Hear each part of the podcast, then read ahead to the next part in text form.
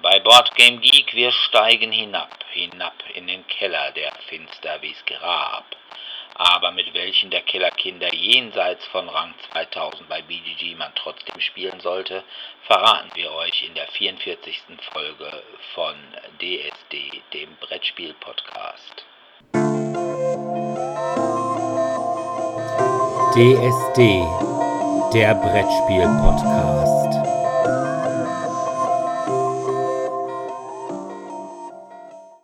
Ja, hallo erstmal und willkommen zur 44. Ausgabe von DSD, dem Brettspiel-Podcast.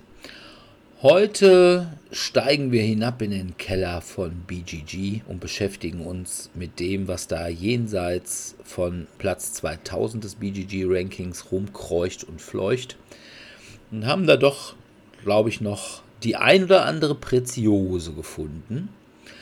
Aber zunächst fangen wir wie immer an mit den Medien. Und da haben Sebi und ich das gleiche genetflixt.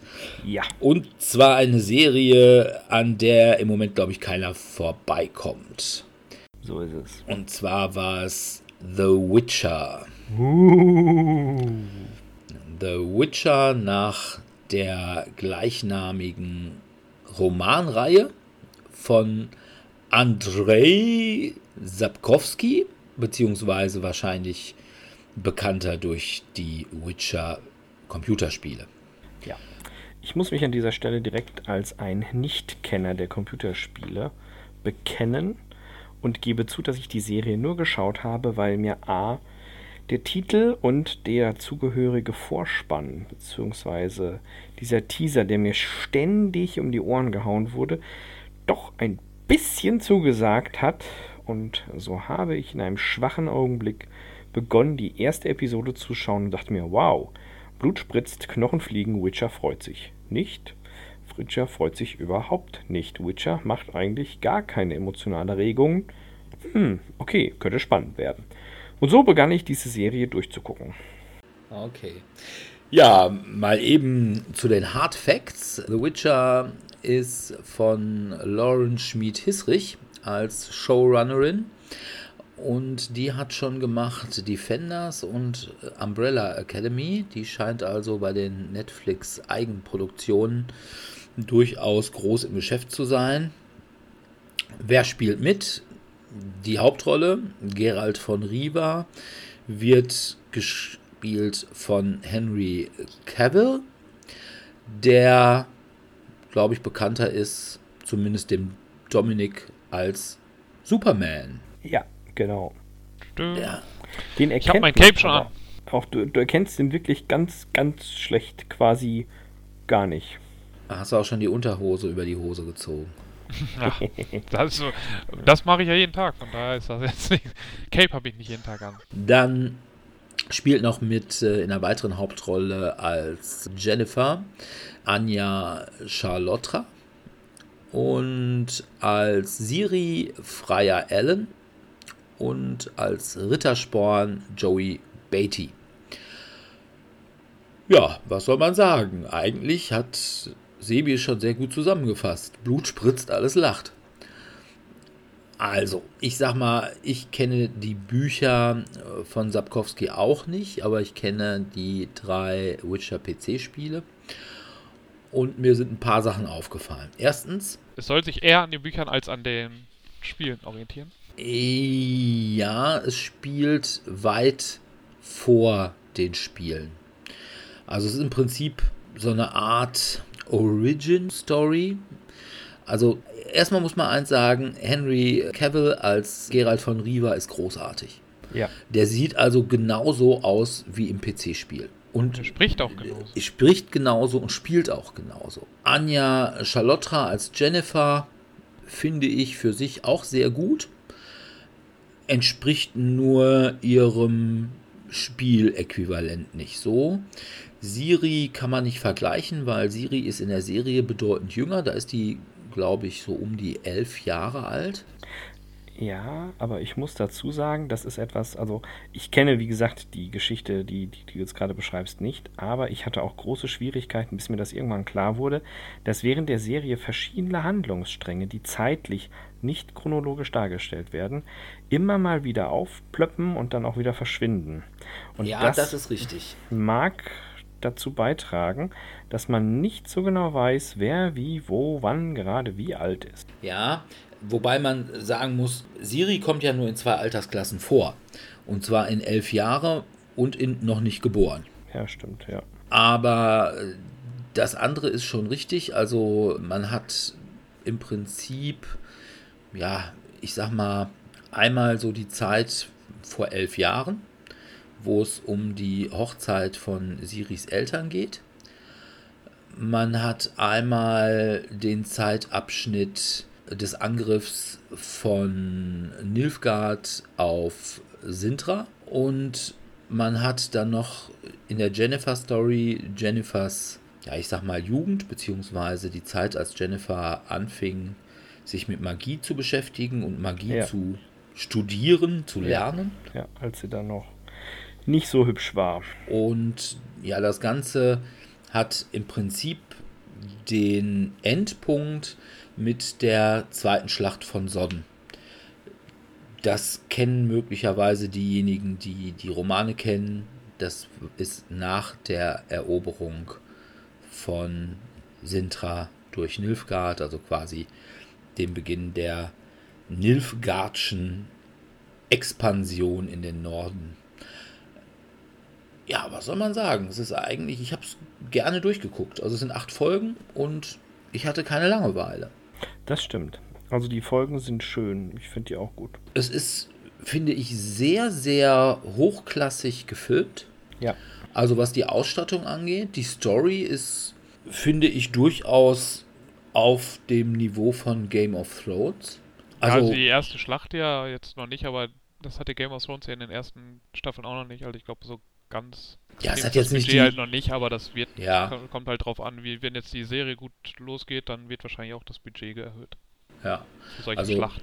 genau, das kann sein. Wobei man sagen muss, also diese letzte Schlacht, diese zweite Schlacht von Sodden, die war eigentlich, da war ich hochzufrieden. Es war jetzt also auch nicht die Riesenschlacht. Ne? Es war nicht irgendwie 100.000 Leute gegen 100.000 Leute. Wobei man natürlich auch sagen muss, in einem mittelalterlichen Setting sind 100.000 Leute gegen 100.000 Leute auch einfach unrealistisch. Oder 100.000 Leute gegen 100.000 Leute und zwei Drachen. Ja. Wobei Drachen kommen auch vor. So viel sei Ja. gespoilert. Das äh, fand ich auch wow, schön. Ich habe letztens recherchiert und zwar handelt es sich hierbei um eine Art ähm, Kurzzusammenfassung von verschiedenen Geschichten, die irgendwie mehr oder minder stark miteinander verflochten sind und sich daher zu dieser einen großen Geschichte verweben. Ja, das ist schon richtig. Also, wie gesagt, es ist, glaube ich, so der, ja, ich sag mal, die, die erste Hälfte der Romane und Kurzgeschichten, die der Sapkowski geschrieben hat, die sind zusammengefasst worden, wie gesagt, mit einigen Rückblenden, wobei es dann, glaube ich, die Leute, die die Geschichte kennen oder auch die, selbst diejenigen, die nur die PC-Spiele kennen oder Konsolenspiele kennen, für die ist es einfacher zu erkennen, oh, das ist jetzt eine Rückblende. Glaube ich zumindest. Also ich hatte da nicht so viele Schwierigkeiten mit zu erkennen, wann ist es jetzt eine Rückblende und wann ist es keine. Ich hatte tatsächlich eher Probleme damit, was die Konsistenz dieser Geschichte in Bezug auf die Witcher-Spiele angeht. Da gibt es zumindest eine Sache und das spoiler ich jetzt auch gnadenlos. Also wer es nicht hören will, der mag weghören. Das kommt irgendwo so in der Mitte der Folgen vor. Und zwar gibt es da den Druiden Moisak.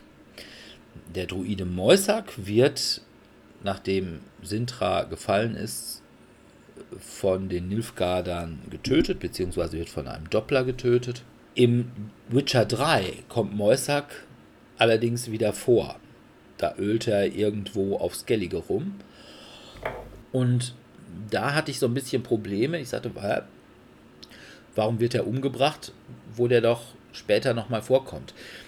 Denn auch wenn die PC-Spiele jetzt nicht ausdrücklich die Witcher-Chronologie verarbeiten. Also die liegen eigentlich alle deutlich später als die Witcher-Romane und Witcher-Kurzgeschichten.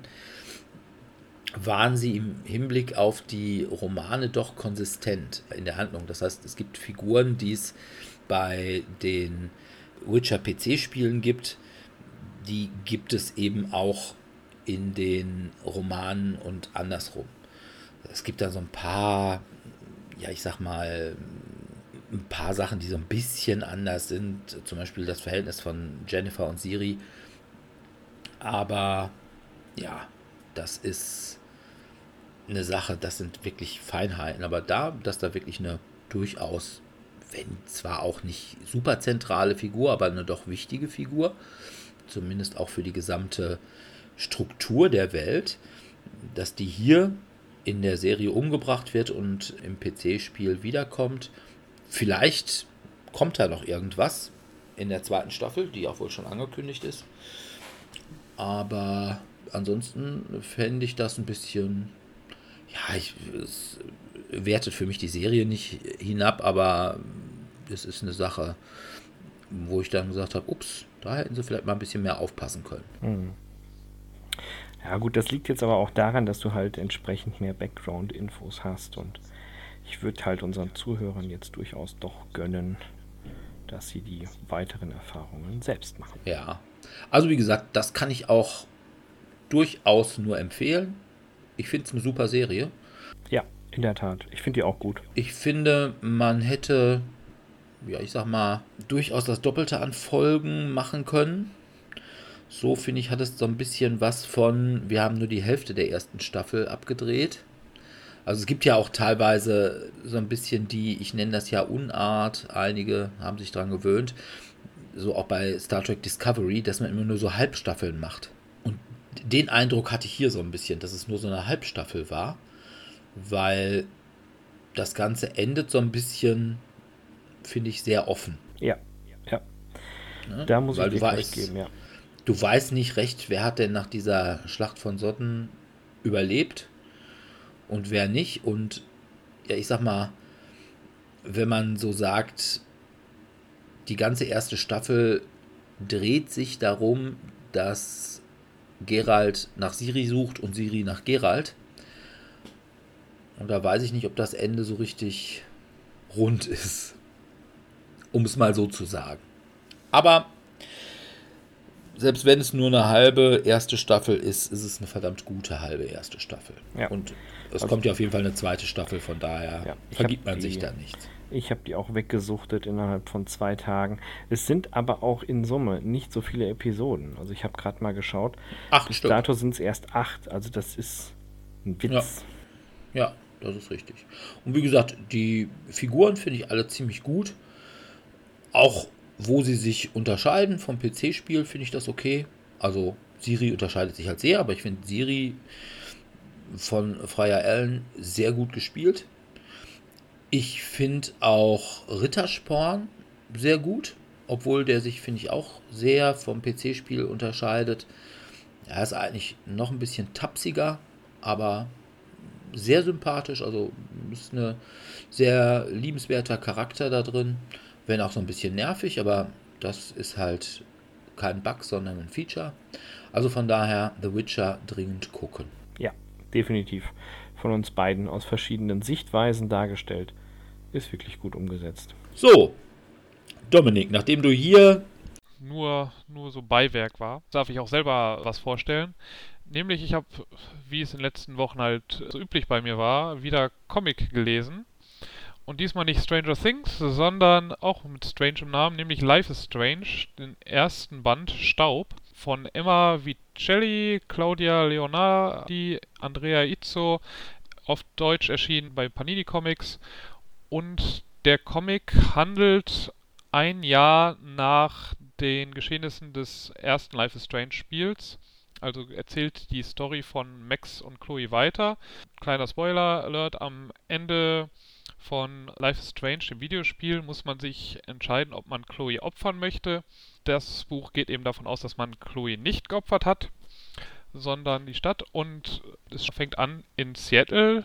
dort, wo Max Caulfield auch eine Zeit lang schon gelebt hat und jetzt wieder eben hingezogen ist, wo ihre Eltern auch leben und versucht eben ein neues Leben zu starten. Und im Fernsehen sehen Sie jetzt ähm, Bilder von der ein Jahr quasi Gedenkfeier für das Unglück, was in Acadia Bay, also dem Ort, wo ähm, das Spiel spielt, stattgefunden hat, wo es jetzt eben eine Gedenkfeier geben soll. Und Max wird immer wieder rausgerissen. Also sie springt nicht mehr absichtlich in der Zeit, aber sie hat dann Visionen, wird es am Anfang genannt. Hinterher wird sich dann herausstellen, dass es eigentlich im Multiversum spielt, also dass halt sie immer zwischen Universen springt, wo andere Sachen geschehen. Also das kann dann halt so was Banales sein, dass Chloe zum Beispiel auf etwas in der Welt, wo sie eigentlich lebt, komplett anders reagiert als das, was Max jetzt in dem Moment sieht. Und am Anfang hat es mich ein bisschen gestört, dass man selber manchmal gar nicht mitbekommt, dass sie halt jetzt in einer anderen Realität ist. Aber Max bekommt das ja auch nicht mit. Von daher finde ich das dann schon ganz passend und merkt es auch erst immer hinterher, dass sie in einer Vision ist. Und die beiden reisen jetzt nach Acadia Bay zurück, um versuchen halt diese Aussetzer von Max irgendwie wieder in den Griff zu bekommen. Und daraus entwickelt sich eine recht spannende Geschichte. Der Zeichenstil da bin ich mir noch nicht ganz sicher, ob ich den mag. Also er arbeitet manchmal ganz gerne schön mit Farben und in manchen Stellen gefällt er mir ganz gut, wobei ich die Gesichter, da weiß ich noch nicht, ob die mir so gefallen, also weil sie schon noch ein bisschen anders sind als im Spiel. Aber von der Story her, vom Ansatz her hat es mir sehr gut gefallen. Ich habe es sehr schnell durchgelesen und ich werde mir jetzt auch die, also ich habe mir jetzt sogar, äh, ich habe es jetzt auf Deutsch gekauft gehabt, weil ich es bei der Meierschen da liegen gesehen habe und habe mir jetzt das nochmal auf Englisch nochmal gekauft, weil ich jetzt in Englisch dann weiter, weil in, auf Deutsch kommt der zweite Band erst im Februar raus und auf Englisch ist er schon im November erschienen. Deswegen habe ich jetzt mir dann gesagt, ich kaufe jetzt die beiden Comics auf Englisch nochmal und verschenke dann das Deutsche an eine Freundin, die das Spiel auch sehr gerne gespielt hat. Mhm. Okay. Ja. Also ich bin jetzt nicht so der ganz große Life is Strange Fan, von daher wäre das ja. eher nichts für mich, aber genau. wer. Also genau, es ist, glaube ich, wirklich sinnvoll, das Spiel vorher gespielt zu haben, sonst macht es meiner Meinung nach relativ wenig Sinn. Also es ist, glaube ich, relativ schwierig, dann nur mit so einer Kurzzusammenfassung oder so in den Comic einzusteigen. Und wer Life is Strange vielleicht gar nicht gemocht hat, von der Story her gar nicht, also wenn es jetzt nur darum ging, dass er jetzt vielleicht dieses Walking-Simulator-mäßige, dass ihn das eher gestört hat, der könnte vielleicht mit dem Comic was anfangen. Wem jetzt aber die Story schon überhaupt nicht zugesagt hat, der wird, glaube ich, jetzt hier auch nicht überzeugt werden. Also ich glaube, es ist schon etwas für die, die Life is Strange gespielt haben und auch mochten. Okay. Tja, da bin ich raus. Düdüm. Gut. Computerspielen habe ich allerdings auch. Wenn auch nicht Life is Strange, sondern etwas, was natürlich alleine schon vom Titel her viel, viel besser anmutet. Ich habe nämlich gespielt Call of Cthulhu. Das ist ein Spiel von Cyanide aus dem Jahr 2018. Es ist ein, ja, wie soll man es nennen? Third-Person Adventure Rollenspiel Gedönsdingens. Gedönsdingens, ja. Es okay. geht jedenfalls darum, man spielt den Privatdetektiv Edward Pierce, zumindest den größten Teil der Zeit. Der wird gebeten, den Tod der Familie Hawkins aufzuklären. Insbesondere der Tod von Sarah Hawkins deren Vater bei Pierce vorbeikommt und sagt, da ist irgendwas nicht mit rechten Dingen zugegangen. Die ist nämlich bei einem Feuer ums Leben gekommen mit der gesamten Familie. Und der einzige Hinweis, den man erstmal hat, ist ein seltsames Bild. Das hat die Sarah Hawkins kurz vor ihrem Tod gemalt. Und da wurde auch gesagt, naja, die Gutste war ein bisschen verrückt. Naja, was passiert? Als guter Detektiv reist man nach Darkwater Island. Das ist eine Insel vor der Küste von Boston, wo die Familie gelebt hat und was eigentlich so eine Art ehemaliges Walfängerdörfchen ist, das allerdings schon weit bessere Zeiten gesehen hat, weil einfach sämtliche Wale weg sind. Ja, so ist das oft, wenn man alle weggefangen hat. Ja, und da will man halt mehr über die Angelegenheit erfahren. Erstmal tut man sich so ein bisschen in diesem Ortskern um, fährt dann auch zum Anwesen der Familie Hawkins und kommt dann noch mit weiteren Hinweisen in Berührung. Jedenfalls gibt es da natürlich, es ist Call of Tulu, einen Kult. Es gibt später auch noch eine Irrenanstalt. Also alles, was man von einem guten Call of Cthulhu-Spiel erwartet. Man muss allerdings sagen, das Ganze ist sehr, sehr railroadig. Also theoretisch kann man sich überall hin bewegen, praktisch aber nicht, weil irgendwo, wo man nichts zu tun hat, da gibt es keine Möglichkeit hinzukommen. Da ist dann irgendwie, da liegt dann, was weiß ich, wieder so ein 50 cm hoher Bretterstapel im Weg, über den man nicht drüber kann. Hilfreich. Also die Entscheidungsmöglichkeiten, die man hat, sind in der Regel Räume absuchen, bis man irgendwelche Symbole, die einem sagen, oh, hier kannst du interagieren, findet. Und die meisten dieser Symbole sind dann auch sinnvoll. Einige, das kann man zum Beispiel eine Schublade aufmachen, wo da noch nichts drin ist, aber man kann auch nicht jede Schublade aufmachen, sondern nur die, wo irgendwie ein Symbol drauf ist. Spielmechanisch ist es nicht das Größte. Das Ganze hat eine, ja, muss man sagen, sehr nette Atmosphäre, sehr ktulig und es hängt viel vom Wahnsinn ab. Also es ist ja durchaus Cthulhu-esk, dass die Protagonisten mit der Zeit immer wahnsinniger werden. Das ist hier auch der Fall irgendwann kann man auch nicht mehr wirklich so richtig zwischen Wahnsinn und Wirklichkeit unterscheiden, weil ein das Spiel das auch gar nicht lässt. Es sagt halt so, du bist jetzt in dem Moment einfach wahnsinnig und du hast da irgendwelche Visionen, du musst jetzt in diesen Visionen interagieren mit irgendwas. Also muss man zum Beispiel in der Vision irgendein Rätsel lösen. Oder man hat Visionen und ist dann auf einmal eine andere Person. Wieso, warum, weshalb? Keiner weiß es. Also es gibt da so eine, ich sag mal, vorgeschobene In-Time-Begründung, aber die ist nicht wirklich greifbar.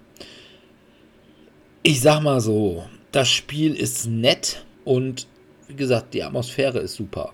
Also man hat da wirklich so ein runtergekommenes Fischerdörfchen wo auch alles so, ich sag mal, runtergekommene, hackfressige Gestalten rumhängen. Was mit mir? Ich habe meinen Namen gehört. Das hat schon so ein bisschen was von Innsmouth.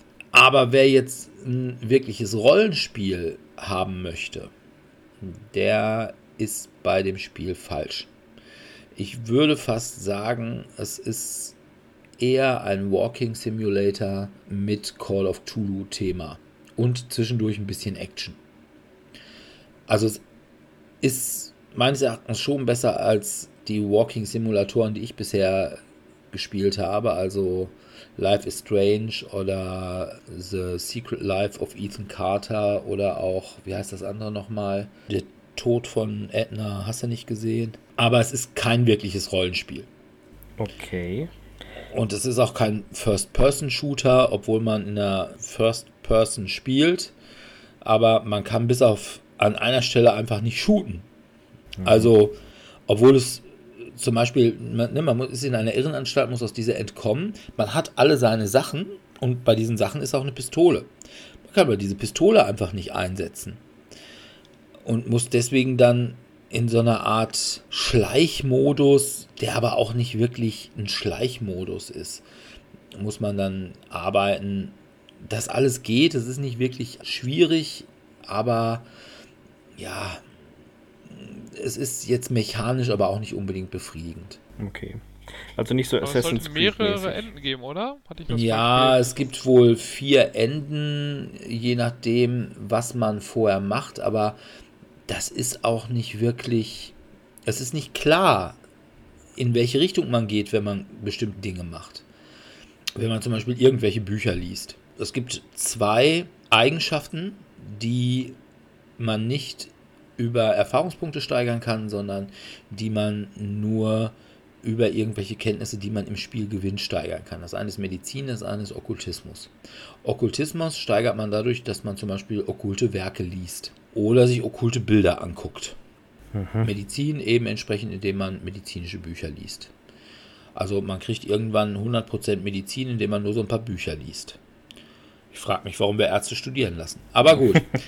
man weiß aber nicht bei einigen Büchern, die man dann liest, sagt einem das Spiel, oh, das hat dein Schicksal verändert. Man konnte aber vorher jetzt nicht erkennen, dass das das Schicksal verändert. Also dann ist es eher zufällig, zumal man ja sowieso geneigt ist, alles anzuklicken, was man anklicken kann in einem Adventure. Ja. Also ich fand das Ergebnis, was ich dann irgendwie hatte, schon okay als ich durchgespielt habe, aber ich hätte jetzt nicht gesagt, oh, ich muss es jetzt nochmal durchspielen, um zum anderen Ende zu kommen. Ich hätte tatsächlich einmal kurz zurückspringen können, er wäre noch auf ein anderes Ende gekommen.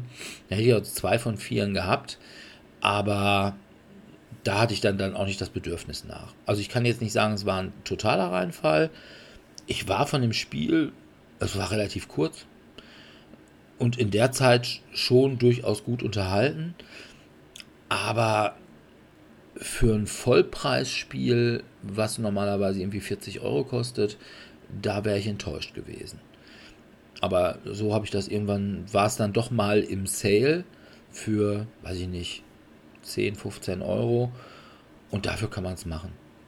Hm. Also dafür ist man dann wirklich schon auch gut unterhalten. Man wollte einfach auch wissen, wie die Story weitergeht. Und ja, dafür war es okay. Aber nur mal Glück gehabt. Ja. Aber Dominik hat noch weiter gelesen. Was? Genau. Noch mehr? Ich war ja in der Meiersche und habe dann eben das Comic gesehen, aber auch zusätzlich, weil ich mir dann natürlich auch immer die Brettspiele da anschaue, die es dort gibt, stand dann halt neben den Brettspielen ein Buch über Brettspiele, nämlich Zeit für Brettspiele, 16 Porträts, erschienen im Ventil Verlag von Jörn Morris und Felix Gebhardt.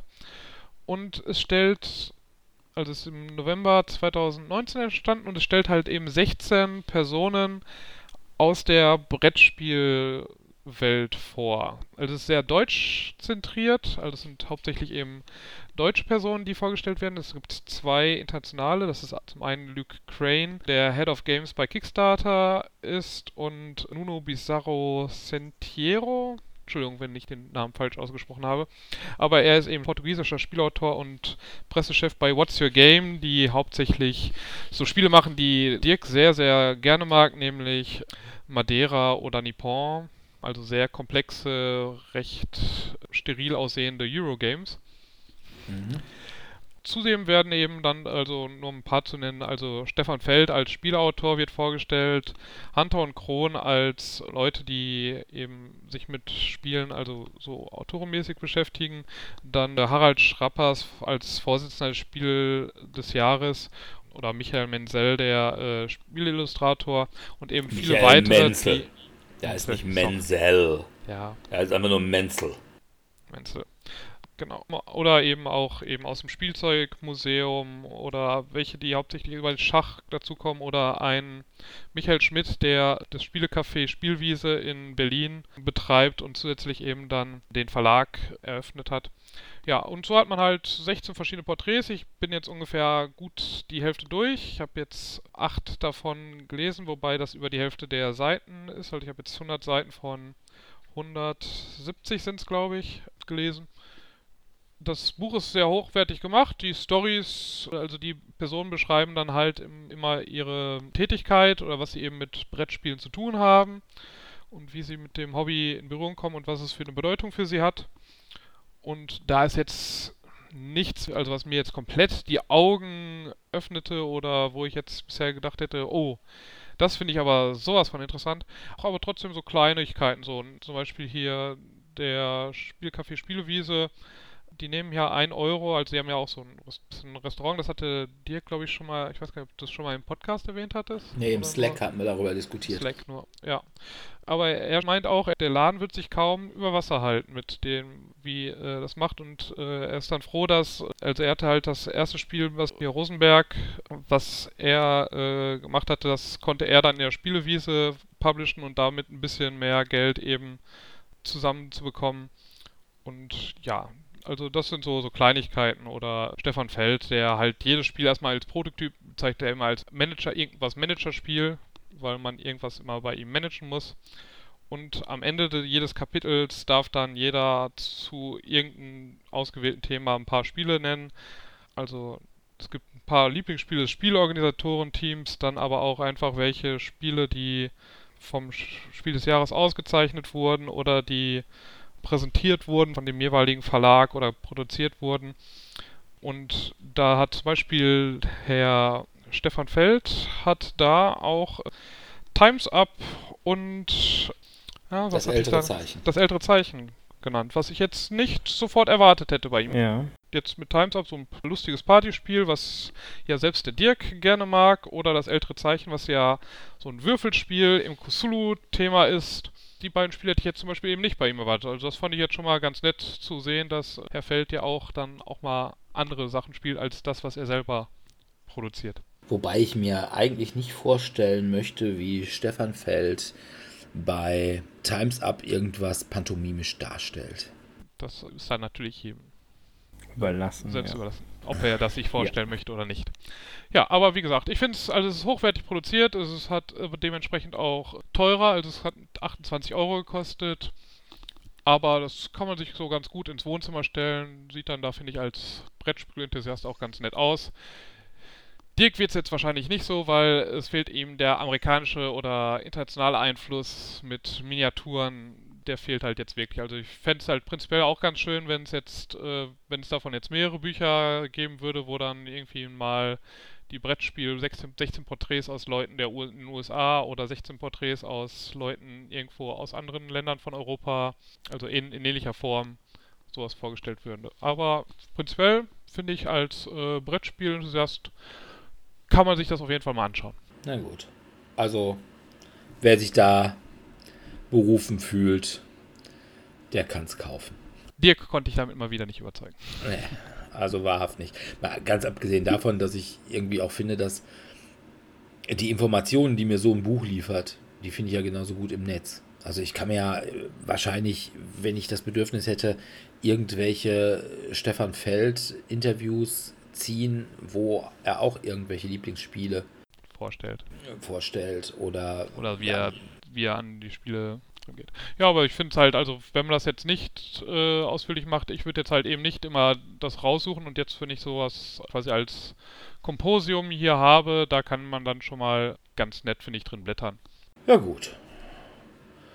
Kommen wir zu unserem Thema. Die Top 2000. Also wir schauen uns jetzt die Spiele in den Top 2000 an, ne? Ja, jenseits der Top 2000. Achso, jenseits. Ich glaube, verdammt, jetzt muss ich nochmal komplett... Oh, Mann. Wir sollten unseren Zuhörern vielleicht sagen, dass wir uns alle auf das gleiche Datum beziehen und dass, wenn sie diesen Podcast nachhören, sie vielleicht feststellen werden, dass sich der ein oder andere Platz geändert hat. Denn auch wir mussten mit Erschrecken feststellen, dass das hier ratzfatz geht. Ja, das ist schon richtig. Allerdings beziehen wir uns alle nicht aufs gleiche Datum, weil mein Datum ist irgendwie von Anfang der Woche.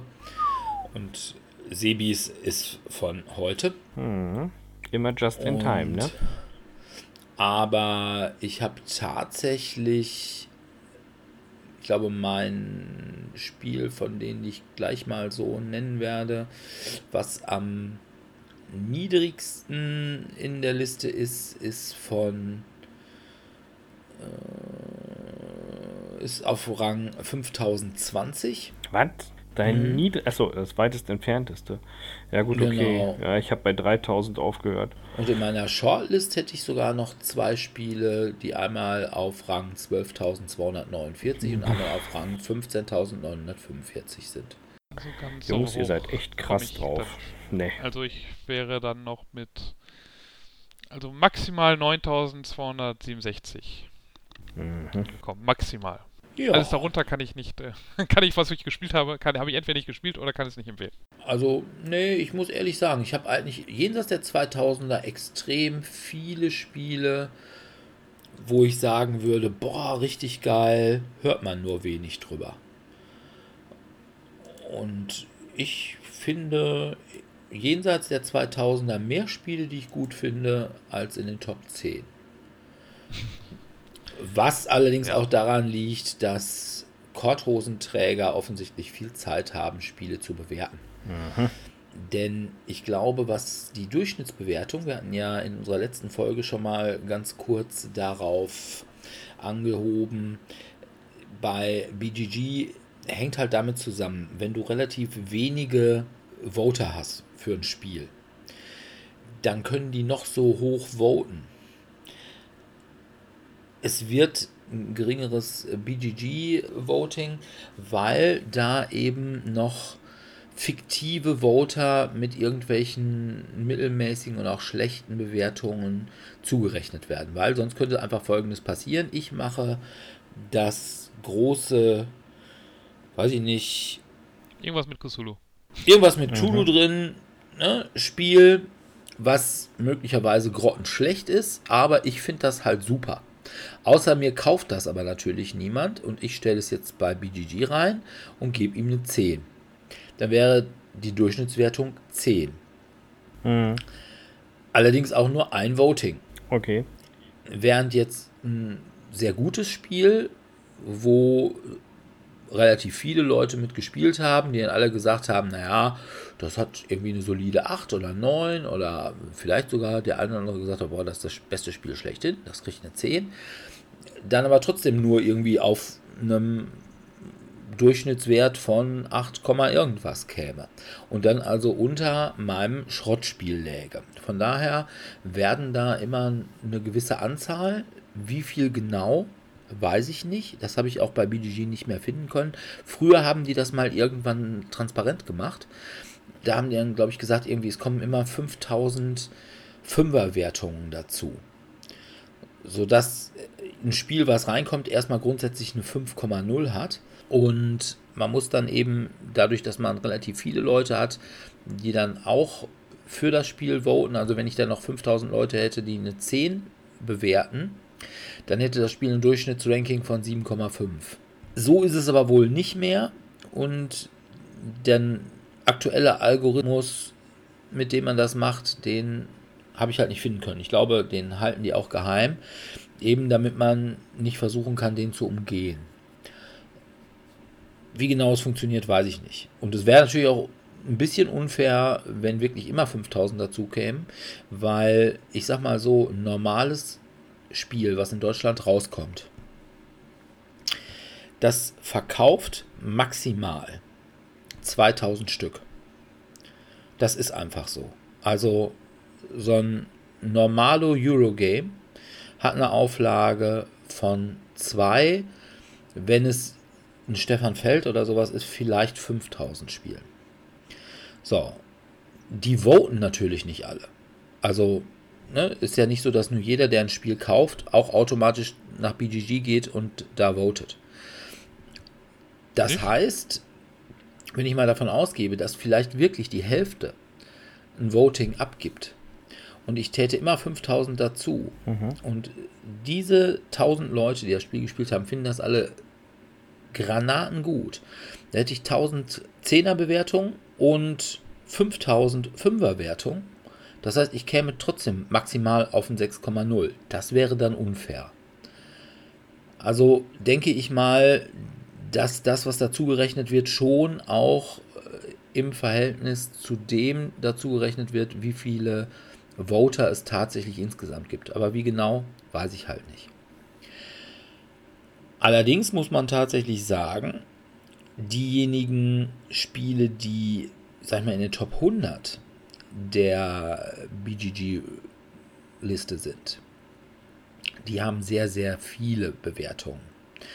Während diejenigen, die sich in dem Bereich tummeln, um den wir uns jetzt gleich mal etwas näher bemühen wollen, da sind wenige, die jetzt, sag ich mal, über 1000 Votes haben. Also von daher kann es durchaus sein, dass es daran liegt, dass das Spiel einfach eine kleine Auflage hat, nicht von vielen Leuten gespielt wird oder zumindest nicht von vielen Leuten gespielt wird, die bei BGG Votings abgeben. Also bei einigen würde ich sogar sagen, das sind Spiele, die sich vielleicht sogar eher an Leute richten, die gar nicht so sehr mit BGG zu tun haben. Mhm.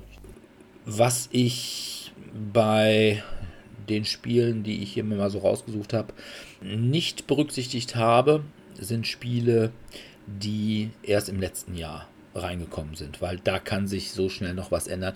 Also irgendein Spiel, was erst im Oktober rausgekommen ist, das kann einfach noch nicht so viele Votings haben. Das heißt, so ein, zum Beispiel ein Obscurio, egal wie man dazu stehen mag, das lag, glaube ich, ich glaube, das war allerdings auch noch knapp über 2000, 1900 irgendwas. Aber ich denke mir mal, das wird sicherlich in den nächsten Monaten noch weiter hochgehen, indem nämlich einfach mehrere Leute das voten werden. Ja, und dann der Durchschnitt steigt. Also die Sachen, die ich dabei habe, sind tatsächlich alle Sachen, die also mindestens ein Jahr alt sind. Ja, bei mir auch eigentlich ja. meistens sogar noch ein bisschen älter. Ich habe auch manche Spiele, die sind richtig, richtig alt mit dabei, aber trotzdem schön. Ja. ja gut, fangen wir mal an. Also bei mir mein höchstes unterhalb von Top 2000. Das ist die 2025 und zwar ist das Big Trouble in Little China. Ist ein super Spiel zum super Thema. Wenn man den Film nicht kennt, ist es immer noch ein gutes Spiel. Man hat allerdings tatsächlich weit mehr Spaß, wenn man den Film kennt. Ich habe da ja auch mal eine Rezension zugeschrieben, könnt ihr auf unserer Seite finden. Müsst ein bisschen weiter runter scrollen im letzten Jahr. Und von daher, ne, jenseits der 2000, mein erster Pick, Big Trouble in Little China. Mhm. Ja, also mein erster ist nicht ganz so weit oben. Ich habe aber Big Trouble in Little China gesehen, habe es aber nie gespielt, darum habe ich es rausgelassen. Ich habe tatsächlich als erstes Platz 2054 aus dem Jahre 2016 mit dem Titel The Game Extreme. Die Extrem-Variante von The ja, Game? Die Extrem-Variante von The Game. Ich habe es deshalb nur reingenommen, weil ich auch unbedingt eins haben wollte, das unter 2100 ist. Sonst äh, habe ich nämlich lange, lange, lange nichts. Kartenspiel halt. Ja, mein Spiel, was am nächsten und eben auch noch in den 2100ern ist, ist Rising 5 Runes oder Rune von Asteros. Ein kooperatives Spiel mit so einer Mastermind-Mechanik, die, wenn ich mich recht entsinne, auch über eine App funktioniert oder zumindest kann man sie mit einer App spielen. Und es ist auf jeden Fall ein recht unterhaltsames Spiel, wenn man Mastermind mag. Also wenn man jetzt hier das Konzept, ich muss jetzt Sachen in einer richtigen Sortierung haben, wenn man damit was anfangen kann, dann ist es ein cooles, nettes, kooperatives Spiel. Wenn nicht, dann ja, das übliche halt. okay. Ich habe da schon ein paar Mal irgendwo rumstehen sehen, habe immer so ein bisschen drum rumschlawenzelt. Jetzt, wo du das sagst, weiß ich. Du wirst es nicht spielen. Nein, ich finde ja Mastermind schon immer diese Mastermind-Rätsel bei Willen des Wahnsinns ganz fürchterlich. Und hoffe dann immer, dass Martin da ist, weil der mag sowas. Also ich komm, mach du. Ich ja. hab keinen Bock. Aber das ist auch dann eine bisschen schwierigere Variante, also bei, finde ich, äh, bei von Mastermind, die sie im Willen des Wahnsinns da reingepackt haben. Gut, dann, ich habe auch noch eins unter 2100. Rivet Wars, Eastern Front auf 2070. Ja, Rivet Wars ist ein sehr niedliches Wargame oder beziehungsweise ein ja, es ist, es ist kein Tabletop, sondern es ist ein Tabletop auf Feldern, aber es ist schon eine Schlacht. Man spielt halt zwei Parteien, die ja so ein bisschen so eine steampunkige Version von alliierten im Ersten Weltkrieg und äh, ja, ich sag mal, den Deutschen im Ersten Weltkrieg, die haben dann auch immer so eine Pickelhaube. Und es sind einfach super niedliche Miniaturen. Also, das muss man sagen, es war eines der früheren Simon-Spiele. Es gibt auch einen ganzen Schwanz von Erweiterungen, die aber alle nie auf Deutsch rausgekommen sind. Ich habe da die deutsche Version von.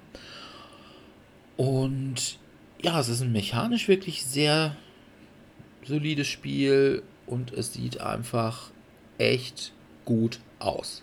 Also wenn man so ein bisschen diesen, dieses Chibi-mäßige mag und ja, das ist so eine Mischung aus Chibi, Steampunk und Lego-Männchen. Wer sich darunter jetzt gerade nichts vorstellen kann, gibt einfach mal Rivet Wars bei Google ein und dann sieht man, ob man das mag oder nicht. Also von daher, Rivet Wars ist allerdings leider ein Zweispielerspiel, von daher bringe ich es viel zu selten auf den Tisch. Hat noch jemand Sie, was unter. Ja, ich wollte gerade sagen, hat noch einer was, was unter 2100? Nein. Nee. Sonst biete ich als nächstes 2137. Ein etwas älteres Spiel aus dem Jahre 2000, das ich wirklich oft gespielt habe in kleineren Gruppen mit dem Titel Ohne Furcht und Adel. Ah ja. Das finde ich eigentlich ist ein schönes Spiel. Jeder hat einen Charakter, baut so vor sich hin. Charaktere haben unterschiedliche Startreihenfolgen und verhacken sich gegeneinander. Finde ich schön. Also nicht nur vom Spielmechanismus, sondern einfach auch, weil das schon so alt ist und trotzdem spiele ich es immer noch gern. War das nicht sogar Spiel des Jahres? Es kann sein, dass das irgendwann mal Spiel des Jahres war. Es ist ein kleines Spiel, von daher halte ich es für eher unwahrscheinlich, aber es ist möglich. Ich müsste mal. Wobei ich mich da tatsächlich auch wundere, dass das in den 2100ern ist. Ich könnte mir vorstellen, dass das an der Auflage liegt, das weil da hat es ja mittlerweile sein. auch schon neue Auflagen von gegeben. Und es wundert mich, weil ich kenne auch relativ viele Leute, die es spielen. Ja, ich auch. Die es also auch gerne spielen. Ist es ist jetzt mittlerweile, glaube ich, ein bisschen ältlich geworden, würde ja, ich sagen. Ja, ja, aber doch, doch. Vielleicht waren die Leute einfach zu der Zeit, als sie es hauptsächlich gespielt haben, noch nicht so auf BGG und haben es dann auch nicht dementsprechend bewertet. Ja, das kann natürlich sein. Das kann natürlich sein. Ich gebe auch zu, ich habe das sicherlich in den letzten fünf Jahren, glaube ich, echt nicht mehr gespielt. Mhm. Ja, also, weil es einfach bessere Sachen, auch mit diesem Roll Selection und so. Ja würde ich heute tatsächlich immer Aufbruch zum roten Planeten zum Beispiel spielen. Ja. Was ja, ja auch vom, ja. unter anderem von Bruno Falduti ist. Ja. So, in den 2100ern habe ich noch Choose Your Own Adventure, House of Danger. Das ist, glaube ich, nie auf Deutsch bisher erschienen. Also ist eines der neueren Spiele noch. Von 2018 war es auf der Spielemesse. Ich glaube, es war schon vorher auf der Gen Con zu sehen und dann auf der Spielemesse konnte man es halt auf Englisch kaufen. Und dort geht es dann Choose Your Own Adventure wie halt die Bücher, die man als Kind vielleicht manchmal schon mal gelesen hat, dass man halt ein bisschen liest und dann eine Entscheidung treffen muss und dementsprechend zu der und der Seite springt. Hier ist es, dass man halt Karten liest und dann immer eine Entscheidung treffen muss und dann zu bestimmten Karten springen. Zwischenzeitlich wird halt auch ein bisschen spielerischere Elemente da reingebracht, so dass man halt manchmal würfeln muss. Man sammelt, wenn man Sachen findet, ähm, sammelt man Sachen ein, die einem helfen bei bestimmten Würfelwürfen, die man dann anlegen kann. Und man muss dann gucken, dass man nicht zu wahnsinnig also quasi wird, weil da sind passieren in diesem House of Danger schon sehr seltsame Dinge. Also man sollte den Affen nicht trauen. okay. Never trust a monkey, okay. Aber trotzdem habe ich es nicht bereut. Hast du dem Affen getraut? Weil es schon sehr, ja. sehr lustig war. Gut. Aber das war eben das noch, was bei mir bei unter den 2150, 2145 ist es nämlich genau. Choose hm, okay. Adventure, House of Danger. Okay. 145, ja, nee, ich habe jetzt eine größere Lücke. Ja, ich hätte jetzt äh, anzubieten 2100. Und ich muss gerade mal gucken, 77 mittlerweile. Nee, ich bin, ja, ich bin direkt vorbei. danach. Ich bin bei 78. War Anfang der Woche noch auf 2165. Und zwar ist es Mikropolis von Bruno Catalla. Auch da habe ich mich ein bisschen gewundert. Sagt mir nichts. Weil es immerhin ein Bruno Catalla. Und zwar geht das Spiel um Ameisenhaufen. Ich würde mal sagen, das ist eine Mischung aus Schlösser des Königs Ludwig und Carcassonne. Mhm. Okay. Also man baut sich seinen Ameisenhaufen und kann dann immer bestimmte Haufenteile kriegen, die man bei sich anbauen kann und da kann man dann wiederum Punkte generieren. Also ich, es ist wirklich, ich finde es ein niedliches Spiel. Ich mochte ja auch schon Schlösser des Königs Ludwigs und mein Traumhaus, was ja Dominiks und mein Guilty Pleasure ist, Ja, nachdem wir irgendwann mal zusammen als Team mein Traumhaus gespielt haben. Und ähm, das ist bei Mikropolis ist es nicht anders. Also das funktioniert ähnlich und es ist ein wirklich sehr schönes Spiel, mit sehr niedlicher Grafik. Also eigentlich auch als Familienspiel hätte ich mir denken können, dass das echt mehr eingeschlagen wäre. Dem hätte ich sogar zugetraut, dass es irgendwann mal Spiel des Jahres oder so geworden wäre. Ist es nicht, was vielleicht auch wieder fürs Spiel spricht. Aber von daher 2177 Mikropolis. Direkt dahinter ist bei mir auf Platz 2178 Noria. Ein relativ. Eins von Dirks Lieblingsspielen. Hm, ich höre schon. Er hat sogar gespielt. Also nicht so wie bei den meisten Lieblingsspielen von Dirk, die er nicht gespielt hat, sondern einfach nur so drüber ablästert, sondern dieses Spiel hat er wirklich gespielt und kann dementsprechend wirklich sagen, dass ihm das nicht gefällt. Boah, Aber, ist das äh, ein Scheißspiel. Ja, es ist ein komplexes Engine-Building-Spiel von Sophia Wagner. Sagt Ähm, bei mir dem man- überhaupt nichts. Ja, hat so ein hat schönes Artwork mit so Insel, Luftinseln, wo man verschiedene Fluggeräte dann bauen muss. Das Wichtigste aber ist, dass jeder seine eigene drei Rondelle hat, auf die er Plättchen legen kann und die dann jedes Mal ein bisschen gedreht werden müssen. Und man darf dann da Plättchen reinlegen und die bestimmen dann die Aktionen, die man machen kann in jeder Runde, wenn sie gedreht werden und die zu einem zeigen und man dann die in einer bestimmten Reihenfolge dreht. Es ist halt ein sehr interessanter Mechanismus, aber jetzt natürlich schon ein bisschen auf der komplexeren Seite und auch nicht auf der ganz kurzen Seite. Also so eineinhalb, zwei Stunden sollte man auf jeden Fall schon einplanen. Wenn dann man natürlich aus Langeweile ständig Raucherpausen einlegen muss, dann kann man auch natürlich ein bisschen mehr, noch zweieinhalb, drei Stunden vielleicht einplanen. Also, ich finde dieses Spiel wirklich, also auf so vielen Ebenen schlecht. Also wirklich nicht nur einfach, doch- Artwork ja, das, das Artwork, das Artwork Franz ist schlecht, Und, äh, weil das Artwork sagt mir, hey, das ist ein cooles Spiel mit Steampunk, bla bla bla, hast du nicht gesehen. Und es ist danach ein trockenes Telefonbuch. Und selbst als trockenes Telefonbuch ist es schlecht, weil es gibt eigentlich nur eine Siegstrategie. Und das ist, du musst auf diese Inseln gehen. Alles andere ist rubbish. Wenn du nicht auf diese Inseln gehst, dann hast du in der zweiten Hälfte des Spiels spätestens verloren. Und ich habe mit vielen Leuten gesprochen über dieses Spiel, auch Leute, die eigentlich Eurogamer sind. Und alle sagen sie mir, boah, das Spiel ist echt schlecht. Hm. Wenn du das Spiel finde, einmal gespielt hast und weißt, dass du auf die, und- auf die ja. Inseln gehen musst, dann machst du alle anderen fertig. Weil, wie gesagt, du hast keine andere Entscheidung. Du musst auf diese Insel gehen, sonst kannst du es komplett vergessen. Wenn du auf diese Inseln gehst, dann hast du gewonnen, wenn die anderen nicht auf diese Inseln gehen. Ansonsten ist es eben, ja, wer auf die meisten Inseln geht, hat gewonnen. Ja, aber es gibt ja dann diesen Mechanismus mit den, was bringt wie viele Punkte und da, da kann man ja auch immer ein bisschen was verändern. Ja, aber nee, also wirklich, das ist. Und dann die Downtime. Ne? Du hast. Wir haben es zu dritt gespielt, dieses Spiel. Und du hast recht, es gab noch nie ein Spiel, bei dem ich so viel rauchen konnte. Ne? Also ich habe einen Zug gemacht, dann konnte ich erstmal wieder rausgehen und eine halbe Schachtel Kippen rauchen, bis ich wieder dran war. Die anderen haben in der Zwischenzeit nochmal 10 Minuten gewartet, bis Ja, du wieder fertig warst mit der. Haben noch drei andere Spiele nebenbei gespielt, also von daher. Äh, leider nicht. Es wäre mal schön gewesen. Also das war ein Spiel. Und ich weiß nicht, warum Sophia Wagner, die hat ja irgendwie den ganz großen Bass gekriegt, als sie irgendwann mal hier äh, diesen Spieleautorenwettbewerb gewonnen hat. Und hat seither kein gutes Spiel gemacht. Also dieses Noria hat sie ja gemacht, dann hatte The dieses Boldest. äh, The Boldest gemacht. Und ich meine, Noria ist auch in der Kritik mehr oder weniger schlecht weggekommen. Und The Boldest genauso. Also ich weiß nicht, was die beim bei diesem Spieleautorenwettbewerb, naja gut, das ist halt Spiel des Jahres, ne? Was die da an der Wagner gefressen haben, ich, ich kann es mir eben nicht vorstellen. Aber gut, vielleicht, naja, Spiel des Jahres halt. Ne?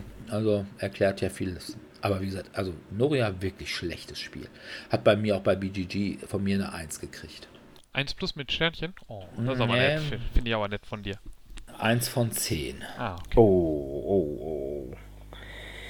Ich merke schon, seit ist heute wieder in Spendierlaune. Ja, Sebi, dann sag du mal, was dein nächstes ist. Ja, mein nächstes ist die Nummer 2172, ein Spiel aus dem Jahr 2015 mit dem Titel Portal of Heroes oder kurz Portal Heroes. Es ist ein Zweispielerspiel von Amigo. Es ist so ein bisschen Deckbuilding. Im Prinzip würde ich sagen, so eine Art Dominion Light für zwei Spieler. Okay. Das ist eigentlich überhaupt nichts. ist eigentlich ein Also schönes Spiel. Also es geht so ein bisschen unter. Grob die Aufgabe, du musst so Mini-Aufträge erfüllen, um Siegpunkte zu sammeln. Und tust das, indem du halt quasi Karten sammelst, mit denen du diese Aufträge versuchst zu erfüllen.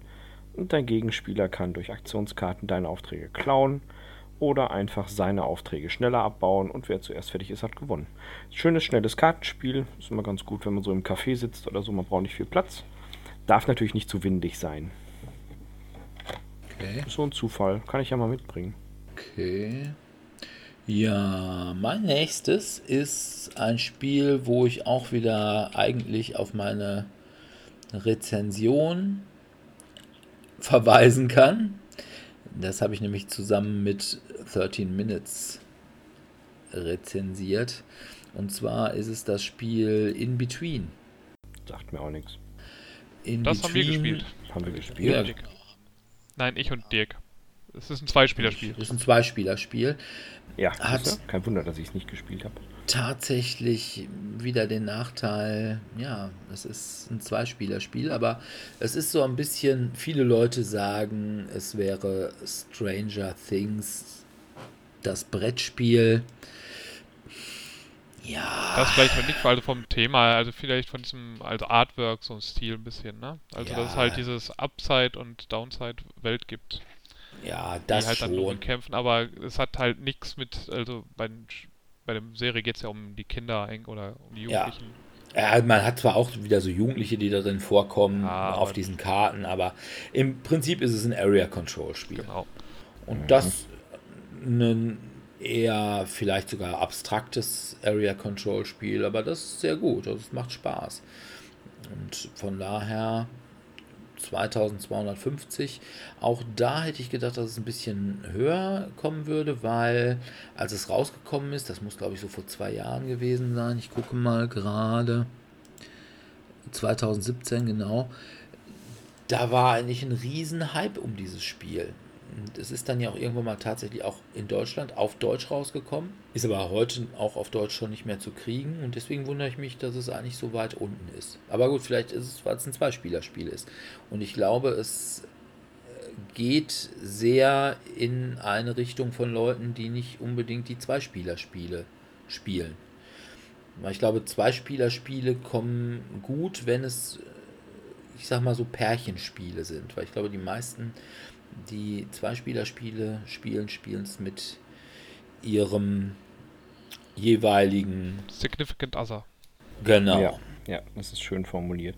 Das stimmt. Ja, das kann sein. Okidok. Dominik.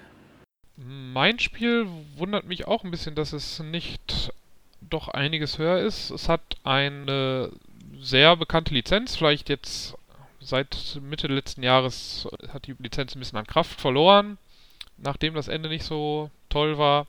Und das grundlegende Spiel darunter ist zumindest in den Top 200 bei BGG, nämlich Cosmic Encounter. Und das Spiel, wovon ich spreche, ist Game of Thrones Kampf um den Eisernen Thron. Welche Nummer? Ähm, 2200? 2493, ja. Boah, da habe ich aber noch einiges dazwischen. Nee, ich leider nicht mehr. Zumindest nichts, wo ich sagen würde, ja, das äh, möchte ich unbedingt noch vorstellen. Ja, aber wer halt, wie gesagt, Cosmic Encounter kennt, es geht halt darum, dass man mit seinen Mitspielern verhandelt, jeweils sich gegenseitig auf die Nüsse zu geben. Manchmal möchte man von einem unterstützt werden bei der Verteidigung, manchmal beim Angriff. Und wer dann als erstes, ich glaube, fünf Kronen hat, der hat dann gewonnen. Das äh, Spielprinzip ist halt, wie gesagt, ähnlich wie bei Cosmic Encounter. Der Nachteil ist natürlich, dass es jetzt nicht 20 Erweiterungen hat und dazu eben nicht 40 Alienrassen, die man wählen kann, sondern mhm. man hat halt die Häuser, die man halt aus Game of Thrones kennt, die Starks, die Lannisters, die äh, Tyrells. Und hier, wer ist denn ja nochmal diese Bo, äh, Bro, Bro, Bro. Bar Baratheon? Bro, Bro, Bro. Ja, genau. Das Haus Baratheon, ja. Also die spielen halt eben mit und ja, also ich finde es halt, es ist ganz nett, es ist ein schönes Spiel. Vom Prinzip her würde ich sagen, eben wem Cosmic Encounter gefällt, dem könnte auch das gefallen. Es hat natürlich, was manche nicht mögen, eben Bilder aus der Serie.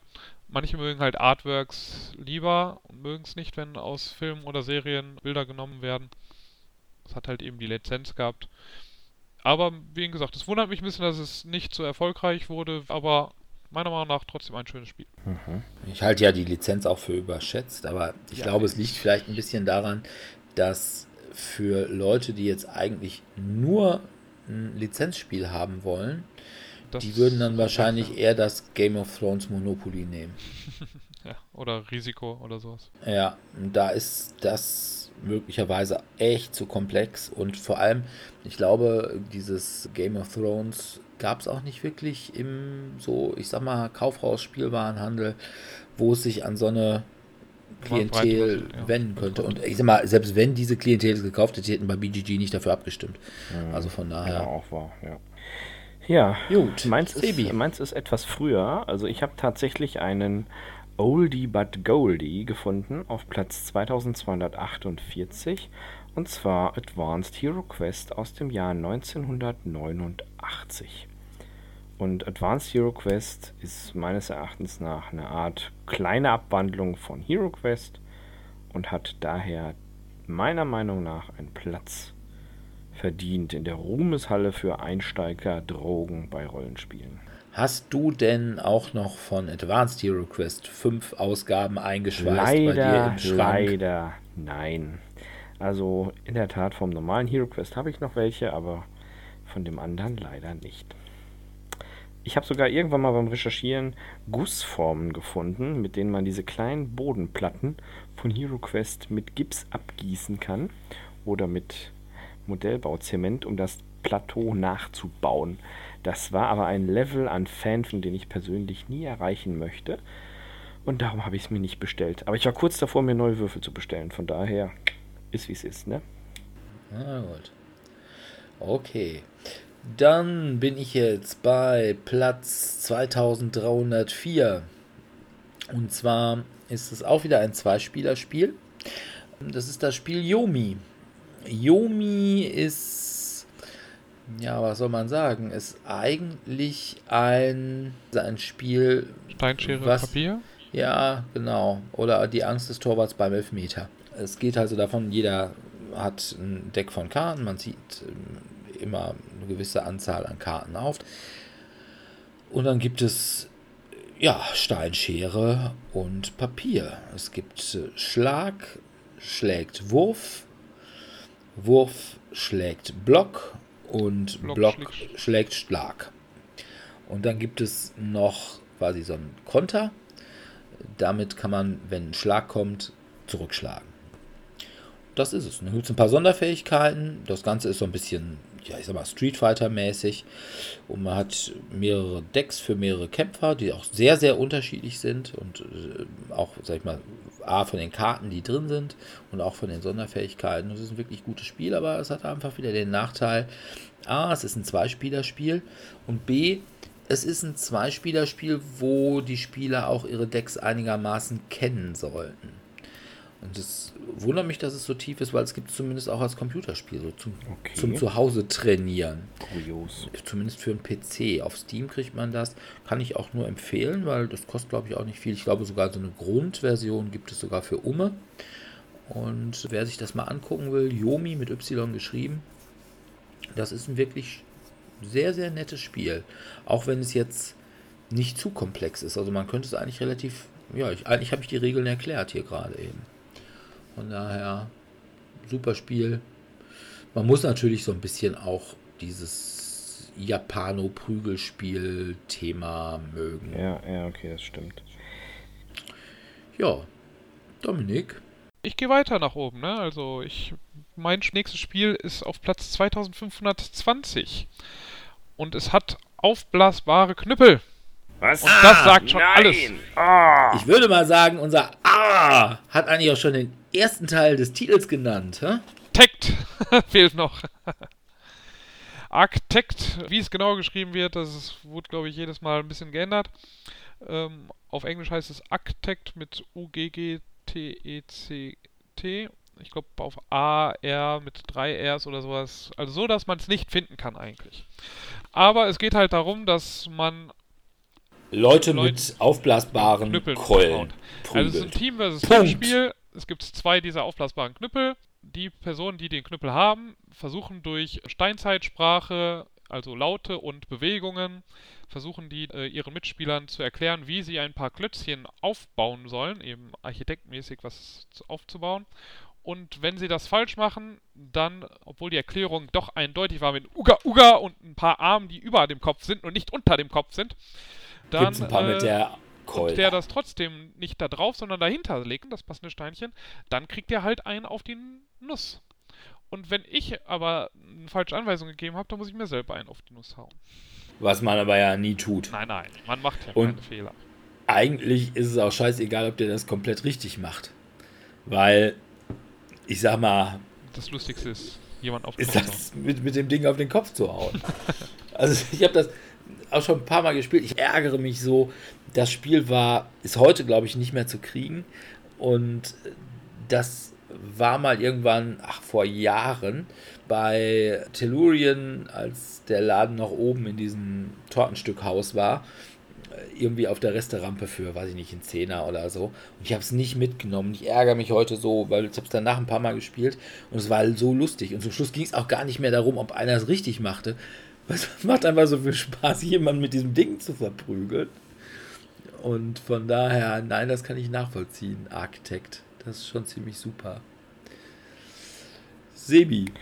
Ja, mein nächstes ist in der Tat ein Evergreen aus, ja, kurz Carcassonne, ne? Punkt. Also, was willst du da noch groß sagen? Ja, die Kurz Frage ist, welches Carcassonne. Carcassonne, weil das Äh, normale es ist in der Tat ja die Travel-Edition. Darum Ah. wollte ich da jetzt nicht noch großartiger hineingehen. weil Ich glaube allerdings, die normale ja, äh, ist auch in den Top 100, glaube ich. Also, Also, Top äh, 200. Ja. 161 wäre sie gewesen. Also ja, Carcassonne ist schon okay.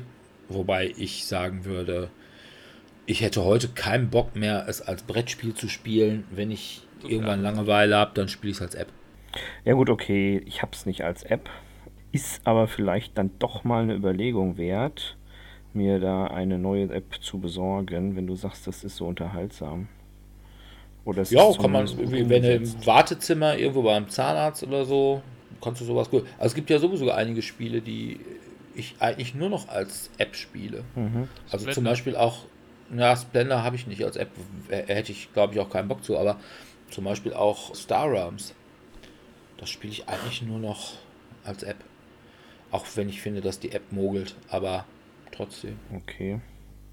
Ja, das ist halt bitter, wenn man dann nicht so genau weiß, warum und wie und überhaupt. Gut. Dann gehe ich auch noch einen kleineren Sprung nach vorne. Und zwar ist es auch ein Lizenzspiel von Gale Force 9, die, wie ich finde, mittlerweile eigentlich relativ viele relativ gute Lizenzspiele machen.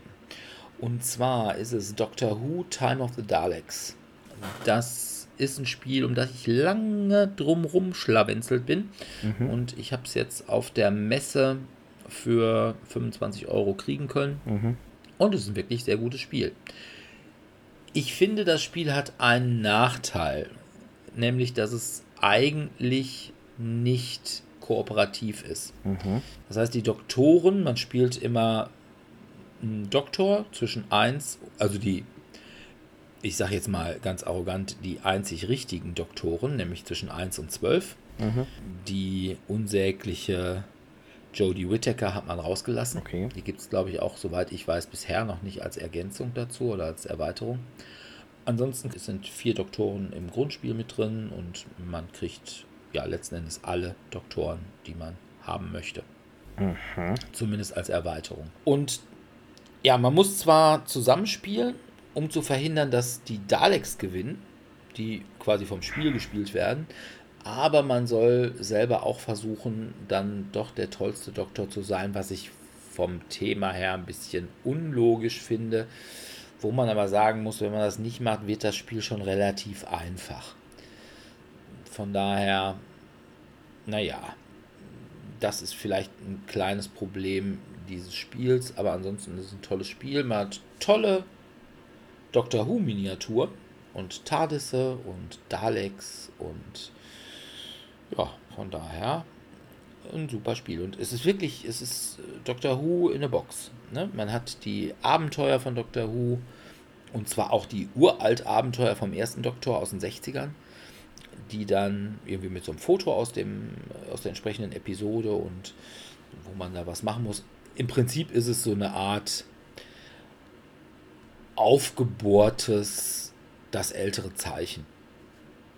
Oder man kann sagen, aufgebohrtes Kniffel. Also Okay. man würfelt, man hat mehrere Möglichkeiten, irgendwas zu rerollen. Und es gibt einige Sachen, wo man sagen kann, ja, da kann man den Würfel also so stellen, wie man ihn möchte. Und muss dann gewisse Kombinationen erwürfeln. Und es ist ein super Spiel. Ich mag's. Ich mag aber auch Doctor Who. Ich glaube, man hat weniger Spaß daran, wenn man mit Doctor Who nichts anfangen kann. Ja, das kann sein, ja. Und ich sag mal, jüngere Menschen, die jetzt noch nicht die älteren Doctor Who's kennen, also ich sag mal, eigentlich mein Doctor Who war der vierte und der fünfte. Das waren nämlich die Doctor Who-Folgen, die in den 90er Jahren auf RTL wiederholt worden sind. Und außerdem kannte man den fünften Doktor als Tristan aus Der Doktor und das liebe Vieh. Ach, stimmt. Ja, ich erinnere mich. Aber ich sag mal so, für viele jüngere Leute, da fängt Doctor Who eigentlich mit dem neunten Doktor an. Die haben mit den anderen Doktoren wahrscheinlich nicht so viel zu tun, aber dann würde ich mir vielleicht auch ein oder zwei Ergänzungen holen. Dann kann man tatsächlich nur mit dem 9., 10., 11. und 12. spielen. Zu viert, das geht dann auch. Und dann kann man auch die entsprechenden Abenteuer und die entsprechenden Begleiter eben raus oder reinnehmen. Das funktioniert dann schon ganz gut. Aber eigentlich das Doctor Who-Spiel, würde ich sagen. Mhm. Dominik, So, mein nächstes ist auf Platz 3188. Hat ein schönes Piraten-Thema und heißt Dead Man's Doubloons. Man versucht auf einer Insel Schatzkarten zu finden und Schätze zu bergen, während man sich als Schiff gegenseitig kaputt schießt und dementsprechend immer wieder Doublonen stehlt. Man kann dabei kaputtgeschossen werden und zu einem Geisterschiff werden, hat dadurch aber nicht verloren, sondern hat dann halt gewisse Nachteile und gewisse Vorteile, die einem dann dabei stehen und versucht dann eben am Ende der reichste Pirat zu sein. Und es ist halt, hat ein schönes Artwork, und die Spielmechanik funktioniert auch recht flott. Das Spiel geht generell recht zügig mit ungefähr einer Stunde Spielzeit. Von daher kann ich nicht ganz nachvollziehen, weswegen es so weit unten ist. Ich weiß gar nicht, es könnte ein Kickstarter gewesen sein und nie dann in größere Produktion gegangen, vielleicht. Aber hat auch eben nur 553 Ratings bei BGG. Ich habe einmal gespielt, weil jemand es mitgebracht hatte zum Spieltreffen und ich fand es wirklich nett. Und wie gesagt, vom Okay. Grafikdesign her auch recht ansprechend. okay. Sagt mir tatsächlich jetzt auch wenig. Aber wer mal wieder ein Pirat sein möchte, der kann Deadman's Doubloon versuchen aufzutragen. Äh, wie war das hier mit, äh, wenn du morgens neben deinem Schatz wach wirst, bist du entweder ein Pirat oder sehr glücklich. Badims. Bedüms. Der Witz zum Sonntag. Gut, dann außer Witze, welche Spiele hast du noch? Ich habe in der Tat das nächste mit 2654, wo ihr vorhin schon gestöhnt habt. Das ist so ein Evergreen Oldie but Goldie, ebenfalls aus meiner Oldie but Goldie-Reihe. Es ist das Kartenspiel Ligretto. Alle stehen um den Tisch, es gibt viel Genöle, jeder darf nur mit einer Hand spielen. Und Dirk würde jetzt wieder sagen, oh ne, ist doch kein richtiges Spiel. Ich sage, ja, doch, ne, also das ist schon so ein Spielchen, kann man machen, ist nicht jedermanns Sache, muss man aber auch zustehen, finde ich. Ja, also ich habe jetzt nichts, wo ich äh, sagen würde, oh, Spiele, die jetzt nur mit Geschicklichkeit oder wo es nur ums Grapschen geht, sind keine sind keine Spiele für mich. Also ich habe Silvester habe ich noch äh, Dominiks Lieblingsspiel gespielt. Ähm, hier Galaxy Trucker? Ja, genau, wenn es ums Grapschen geht. Hm. Also von daher, und ich habe gleich auch noch, glaube ich, ein Grapsch-Spiel nee. bei mir. Ist Doch. nicht wahr. Mhm. Und also, ne, ich grapsche schon gerne. Ah. Also zumindest beim Spielen. Also da kommt jetzt dann wirklich bald Hashtag hier, ne? Ja. Hashtag MeToo, ja, ja. So ist es. Ja, bin ich wieder? Ja. Ja. Überrasch uns. Ah, okay. Ja, mein nächstes Spiel ist ein Spiel, was ich hier, glaube ich, schon mal vorgestellt hatte, als es um unsere Hidden Gems ging. Und zwar ist es das Spiel Luchador Mexican Wrestling Dice. Es ist ein Spiel von Backspindle und ja, es ist ein Würfelspiel, wo man gleichzeitig in einen Wrestling-Ring würfelt und versucht, die anderen Würfel vielleicht dabei auch noch rauszukicken. Und das macht einfach unglaublichen Spaß. Ich habe es auch lange nicht mehr gespielt, weil auch hier ist wieder das Problem, man kann es zwar als Tech-Team spielen, aber eigentlich im Kern ist es ein Zweispieler-Spiel. Es können auch immer nur zwei Spieler gleichzeitig spielen. Und ja, irgendwie außer Martin und mir ist irgendwie nie irgendjemand so richtig Luchador. Wrestling begeistert. Ach, doch, ich finde das schon witzig, aber. Und deswegen will ich habe das immer schon mal so ein bisschen dabei, aber dann ist Martin nicht dabei und dann spielt es wieder keiner mit uns. Aber ich finde es naja. lustig. Ich habe es auch schon mal gespielt. Ich Hat zwar bei mir nichts da drin, aber boah. Und man muss tatsächlich sagen, es hat ja sogar den Preis für bestes Familienspiel von der UK Gamescom gekriegt. Ach was. Ja, im Jahr 2015, glaube ich. Ah. Von daher. Aber das Problem mit Backspindle ist es ist einfach hier schwer zu bekommen. Die haben irgendwie nie einen deutschen Vertrieb. Ich weiß nicht warum. Man kann es fast immer nur auf deren Seite direkt bestellen. Das geht dann zwar wohl ganz gut, aber ich weiß nicht, warum die sich nicht mal um vernünftigen Vertrieb kümmern. Und das wird, denke ich mal, im nächsten Jahr, im Moment habe ich gerade zur Rezension Mornquest von denen, was auch ein ganz hervorragendes Spiel ist. Aber ich fürchte, das wird, wenn Make Brexit Happen kommt, dann wird das noch schwieriger, an die Spiele von Black Spindle ranzukommen, weil die halt in Nordirland sitzen. Mhm. Und von daher, also würde ich sagen, besorgt euch Luchador, solange es noch gut geht oder besser geht. Aber das passt ja ganz gut zu dem Spiel, das bei mir auf Platz Nummer 2773 äh, 23 ist. Habt ihr irgendwas Eheres? Nein. Nein. Dann ich bin ja schon bei über 3000. Ja, du warst ja schon schnell weit oben. Junta, Viva el Presidente. Die abgespeckte Junta-Version, die ich tatsächlich besitze und auch schon das ein oder andere Mal gespielt habe, wo es einfach darum geht, ich habe die Sonnenbrille, ich habe einen Punkt, du nicht, ich habe gewonnen. Du hast gewonnen? Oh. Ja, kennst du das nicht? Das ging aber schnell. Ja, das geht manchmal ganz schnell. Geschickt geputscht ist halb gewonnen. Also ich mag ja auch das normale runter. Ja, aber das ist so ich habe das abgesch... Ja, das ist schon richtig. Aber ich, viele Gamer mögen das ja nicht, weil boah, da muss man mit so vielen Leuten interagieren und letztendlich geht es bei runter nur um eins. Man muss versuchen, andere Leute dazu zu bringen, einen gewinnen zu lassen. Und ja, das fällt vielen Leuten schwer. dich gewinnen zu lassen, ah, das, das fällt mir schon Ja, schwer. überhaupt. Also da hätte ich auch was gegen. Ja, aber das ist tatsächlich so. Also es ist tatsächlich ein Spiel, wo man sagen muss, die Unbeliebten am Tisch haben es dabei echt schwer. Oder auch so, sagen wir mal, Leute, denen man grundsätzlich es nicht gönnt. Also aus Prinzip. Also wenn man zum Beispiel mit Dirk spielt, Mhm. dem traut man ja wirklich nur das Übelste zu. Und von daher, wenn man dann so ein bisschen gemobbt wird, wird es schwierig. Aber ja, es ist schon.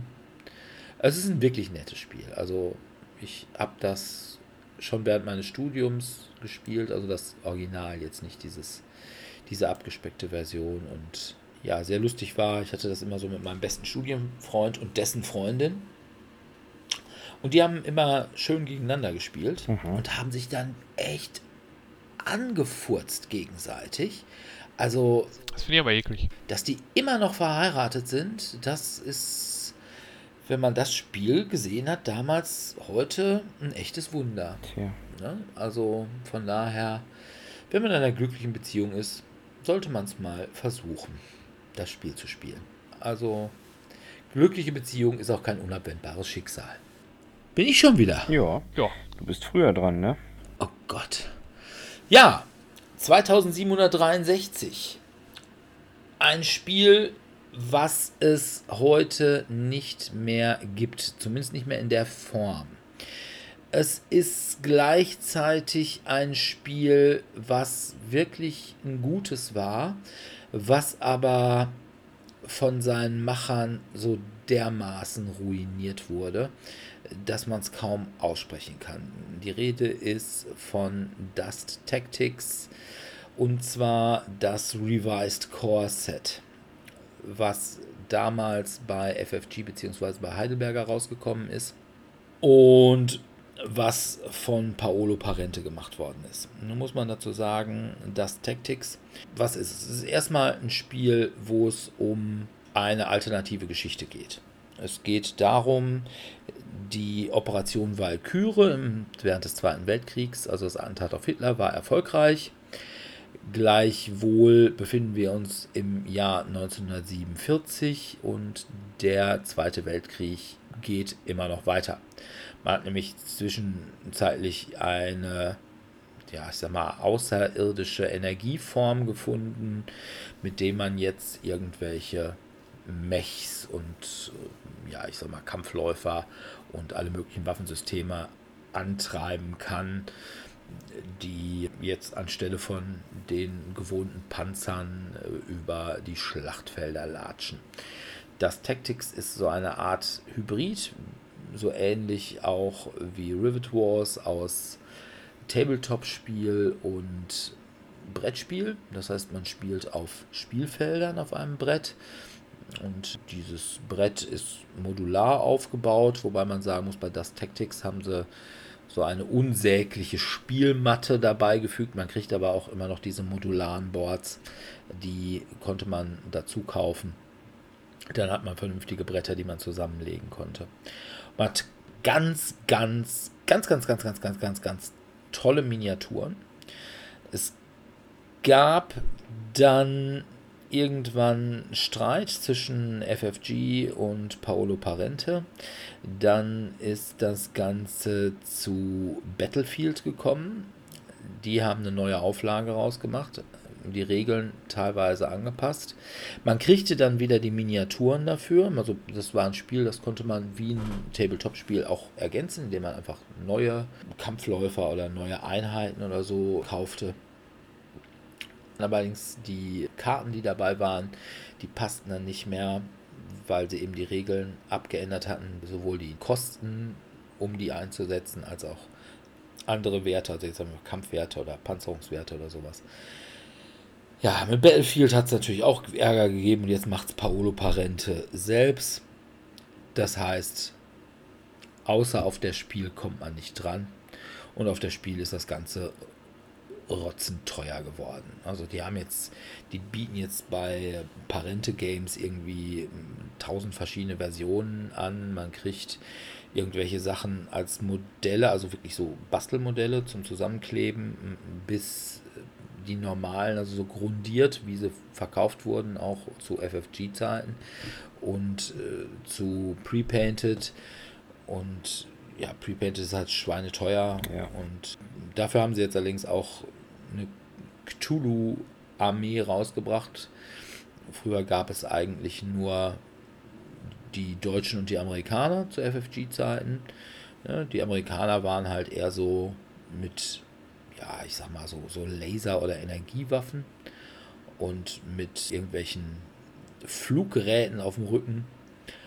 Und die Deutschen waren halt eben so ein bisschen, trotz der erfolgreichen Operation Valkyrie, immer so ein bisschen böser. Da gab es die Blutkreuzeinheit und die machte in Zombies und ziemlich super Kampfgorillas. Ja. Ein Spiel, was wirklich gut war. Man konnte dann auch aufsteigen. Es gab dann neben Dust Tactics gab es irgendwann auch Dust Warfare. Und das war dann das richtige Tabletop dazu. Man konnte also die gleichen Miniaturen nehmen und dann für Dust Warfare einsetzen. Es war schon alles ziemlich super. Das hätte eine wirklich, wirklich starkes Spiel werden können, aber ja, ich glaube, Paolo Parente war halt nicht ganz so einfach. Und deswegen spricht heute keiner mehr davon. Das Tactics. Ist aber trotzdem noch hervorragend. Also wenn man irgendwo noch an die Corebox rankommt, ich habe die, glaube ich, auf der Resterampe irgendwann mal für einen Zehner oder so geschossen. Und ja, ist einfach wirklich super. Ich habe dann hin und wieder nochmal so, man kriegte dann immer auch nochmal ein paar Miniaturen oder Fahrzeuge nach und von daher, das war schon ganz gut. Ja. Dominik. So, mein nächstes ist von Coolmonia Not sogar rausgebracht worden, beziehungsweise auf Deutsch beim damals noch Heidelberger Spielverlag. Hatte schöne Plastik-Cups und rote und schwarze Glassteine. Rote und schwarze Glassteine. Ja, Ja, ja, also- es handelt sich um Hoch die Becher oder eben Ach Raise ja, Your ja, Goblets. Ja, ja. Wo man immer Wein oder Gift, also Gift ist halt schwarz gewesen, Wein war halt rote Steinchen, in die verschiedenen Becher, die wurden dann halt immer zwischendurch mal rumgetauscht und jeder durfte mal irgendwo Sachen reinschmeißen und man hat dann eben versucht, dass man selber eben am besten mehr Wein als Gift bei sich drin hatte und die anderen dementsprechend nicht. Man hatte meistens eben einen Hauptrivalen, den man immer töten möchte und dafür eben extra Punkte bekommen hat, wenn das erfolgreich war und bei dem Rest war es einem egal, Hauptsache man selber hat es geschafft Ja. zu überleben. Der Klassiker, ja. Ja, Im Becher mit dem Fächer ist der Wein süß und rein. auf jeden Fall ein nettes kleines Spiel, was man so ein bisschen größerer Runde, so sechs Leute oder so spielen konnte. Und wenn man da so ein bisschen mit, mit diesem Thema dann ein bisschen kokettiert hat und dann schön immer sich zugeprostet hat, dann hat das schon ganz schön Spaß gemacht. Also schönes Material. Es ist manchmal ein bisschen nicht ganz so schnell gelaufen, wie es vielleicht dieses Partyspiel hätte laufen müssen, aber ansonsten schönes Spiel. Äh, auch so, auf Platz 3815 bin ich inzwischen. 3800. Ich bin Ja. auf Platz 2836. Das ist ja ganz nah beieinander. Ja, fast. Fast. Und bei mir ist ein Spiel, das ich sehr häufig gespielt habe, im Tellurian durch Zufall. Und der Dick hat auch schon mitgespielt. Und zwar ist es von 2017 Galapagos. Was paras mitgespielt. vapolos? Doch, natürlich.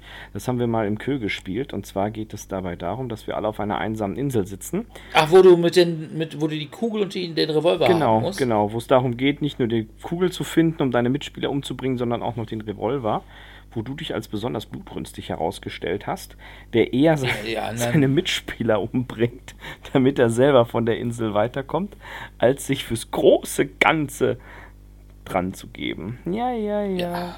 Logisch, die anderen waren ja auch alles nutzlose Esser. Ja, ja, genau. Die nicht gearbeitet haben, nicht versucht haben, was zu fischen oder Holz zu hacken oder sonst was, sondern haben immer gestört. Genau, ja. Ja, aber vor allem haben sie gegessen. Ja, ja, natürlich. Also- Wasser getrunken und gegessen.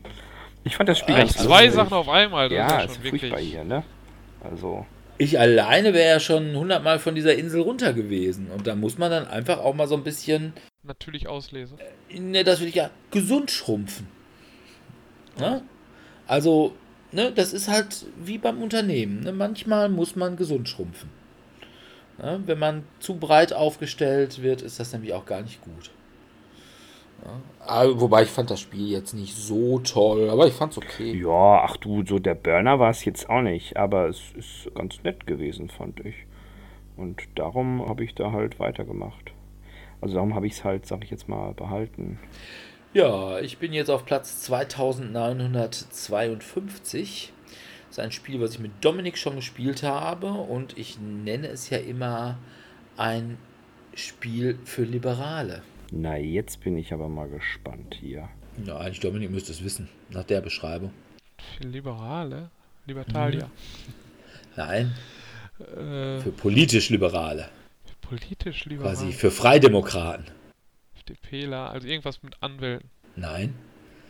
Es geht um Frieses Wucherer. Ah, ja, Wucher, ja. Ah, Ein wirklich geil, lustiges Spiel, was natürlich auch echt böse ist und wie ich finde, eine super Spielgrafik hat, die, ja, ich sag mal, so die alten Anarcho-Comics der 80er Jahre so ein bisschen so Seifried-mäßig wiedergeben und ich mag es einfach, ne? wenn man dann zum Beispiel die alleinerziehende Mutter bei sich einquartiert, die man jederzeit auch wieder irgendwo rausschmeißen kann, ohne dass sie irgendwas machen kann. Und richtig geil ist, wenn man dann von allen möglichen Leuten permanent irgendwelche Polizei auf den Hals gehetzt kriegt und dann aber trotzdem immer mit der war's die ganze Sache auf irgendeinen anderen Mitspieler weiterleiten kann. Es ist schon super. Ja?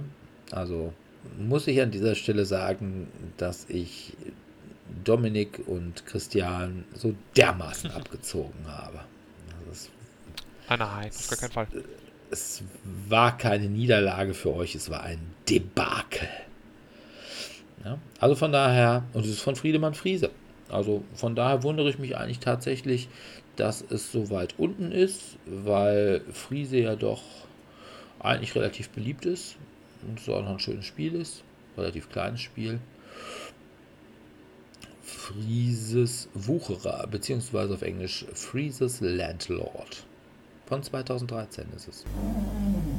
Dein Hund schnarcht wieder. ja, das äh, ist in der Tat so. Die liegt hinter mir und ist eingepennt. Die war heute bei ihrem Hundesitter und die waren zusammen Tannenbäume einsammeln. Und es gibt ein sehr schönes Foto von Wilma, wie sie hinten auf dem Anhänger eines Traktors steht, eines landwirtschaftlichen Zugfahrzeugs, und dann einfach stumpf guckt, wie da die Tannenbäume draufgeworfen werden. Okay, na gut. Ähm, Dominik, du bist, glaube ich. Ja, dann komme ich inzwischen schon auf Platz 6350. Und bei dem Spiel wundert es mich nicht, dass es so weit hinten liegt. Es hat zwei Sachen, die gegen es sprechen. Erstmal ist es, glaube ich, ein kleiner polnischer Verlag gewesen, der es rausgebracht hatte.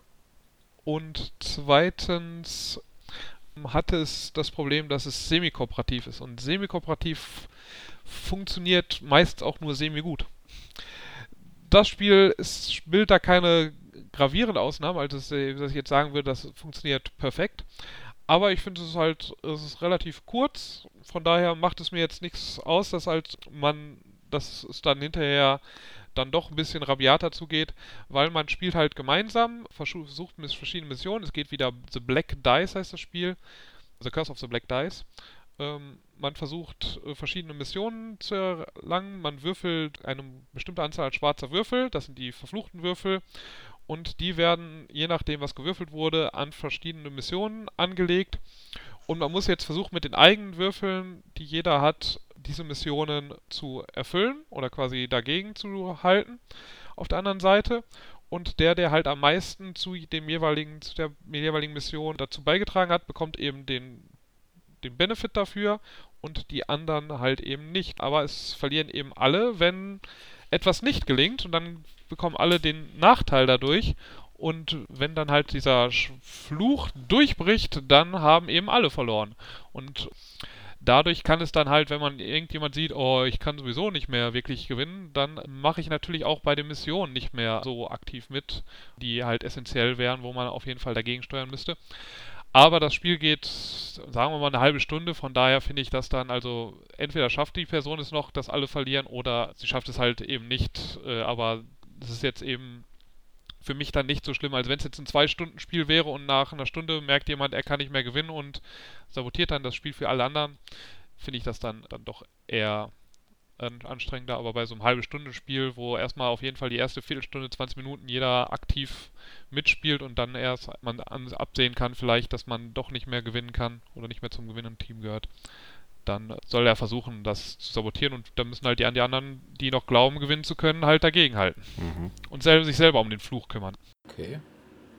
Gut. Klingt spannend. Sebi. Ja, mein nächstes, also wie gesagt, ich habe gar nicht über 3000 hinausgeklettert, deswegen ist es auch mein letztes. Er hat den Platz 2907 und es ist Piratenflux. Flux. Flux. Ja. Tja, Flux. Ich war Flux und du hast mich verloren. Oh, ja, äh, mich Flux. auch. Echt so schlimm? Mögt ihr das nicht oder kennt ihr es nicht? Ich also ich habe kenne nur das normale Flux, glaube ich, und ja. das mochte ich nicht. Ich habe natürlich Cthulhu Flux, aber ich spiele es nicht besonders gerne. Ja, also was ich bei Flux ganz gut finde, es ist ein Einsteigerspiel, denn die Regeln sind sehr einfach. Die Regeln ändern sich ja während des Spiels. Es ist ein Kartenspiel für die Nicht-Fluxer unter euch und während des Spiels werden die Grundregeln durch sogenannte Sonderregeln, die man zieht und ausspielt, immer geändert. Das ist schon der ganze Spielmechanismus. Und wie Will Wheaton es mal so schön sagte, dieses Spiel gewinnt man nicht absichtlich, sondern man ändert einfach die Regeln aus Versehen oder aus Zwang so, dass ein Mitspieler gewinnt oder man Glück hat und zufällig selbst gewinnt. Und darum finde ich es eigentlich ganz okay.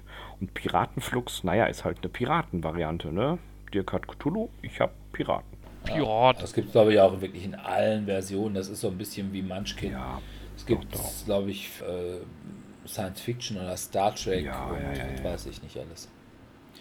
Gut. Dann hätte ich noch auf Platz 3830 auch eine Sache, wo ich mich sehr kurz fassen kann, weil wir haben nämlich eine Rezension von Mitte dieses Jahres. Kick-Ass The Board Game von Simon aus dem Jahr 2018. Geiles Spiel. Wirklich sehr, sehr gutes und höllenschweres Koop-Spiel mit einem super Thema. Kick-Ass, allerdings nicht die Filme, sondern die Comics. Ja, Mehr muss ich dazu nicht sagen. Blut spritzt, alles lacht. Also, ich kenne nur die Filme und die waren auch echt witzig. Zwar total böse, richtig, richtig böse stellenweise, aber ich glaube, ich würde ja, das auch die gerne. Die Comics sehen. sind auch sehr, sehr gut. Also, kann ich nur empfehlen. Mhm. Also, Kick-Ass bin ich ein großer Freund von. Okay. Ja. Dominik, hast du noch was? Also dann würde ich wirklich nach sehr weit nochmal oben gehen, 8732, nämlich O Captain. O Cap mein Captain. Und ich bleibe beim Thema, wie ich jetzt schon bei drei Spielen bin. Es geht um Piraten und es gibt immer einen Kapitän. Und man versucht verschiedene Schätze in Form von Karten mit dem Kapitän zu tauschen. Man kann dann immer sagen, was man hat, muss natürlich dabei nicht die Wahrheit sagen. Manche Sachen geben Pluspunkte, manche geben Minuspunkte, manche geben spezielle Fähigkeiten. Und man sagt dem Captain immer, das habe ich und wenn der Captain das glaubt, dann muss er es kaufen oder wenn er es nicht glaubt, dann passiert eben etwas. Entweder hat er dann hat er recht gehabt und es passiert was Negatives für den, der was angeboten hat, oder eben was Negatives für den Captain, weil er nicht geglaubt hat. Man spielt sich halt so gegenseitig die Karten zu und versucht am Ende natürlich der Reichste zu sein. Zwischendurch wird immer wieder gemeutert, weil man eben dann am meisten Karten angeboten bekommt oder Karten kaufen kann. Man hat dann mehr Möglichkeiten, Karten zu bekommen. Andererseits bekommt man Gratiskarten, wenn man nicht der Kapitän ist. Und man muss immer meutern oder es wird halt eigentlich immer gemeutert, wenn man mehr Geld hat als alle anderen.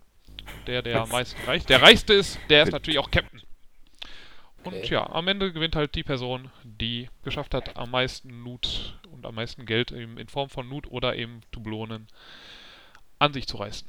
Okay, ich hätte noch zwei, die mache ich jetzt mal in einem Aufwasch.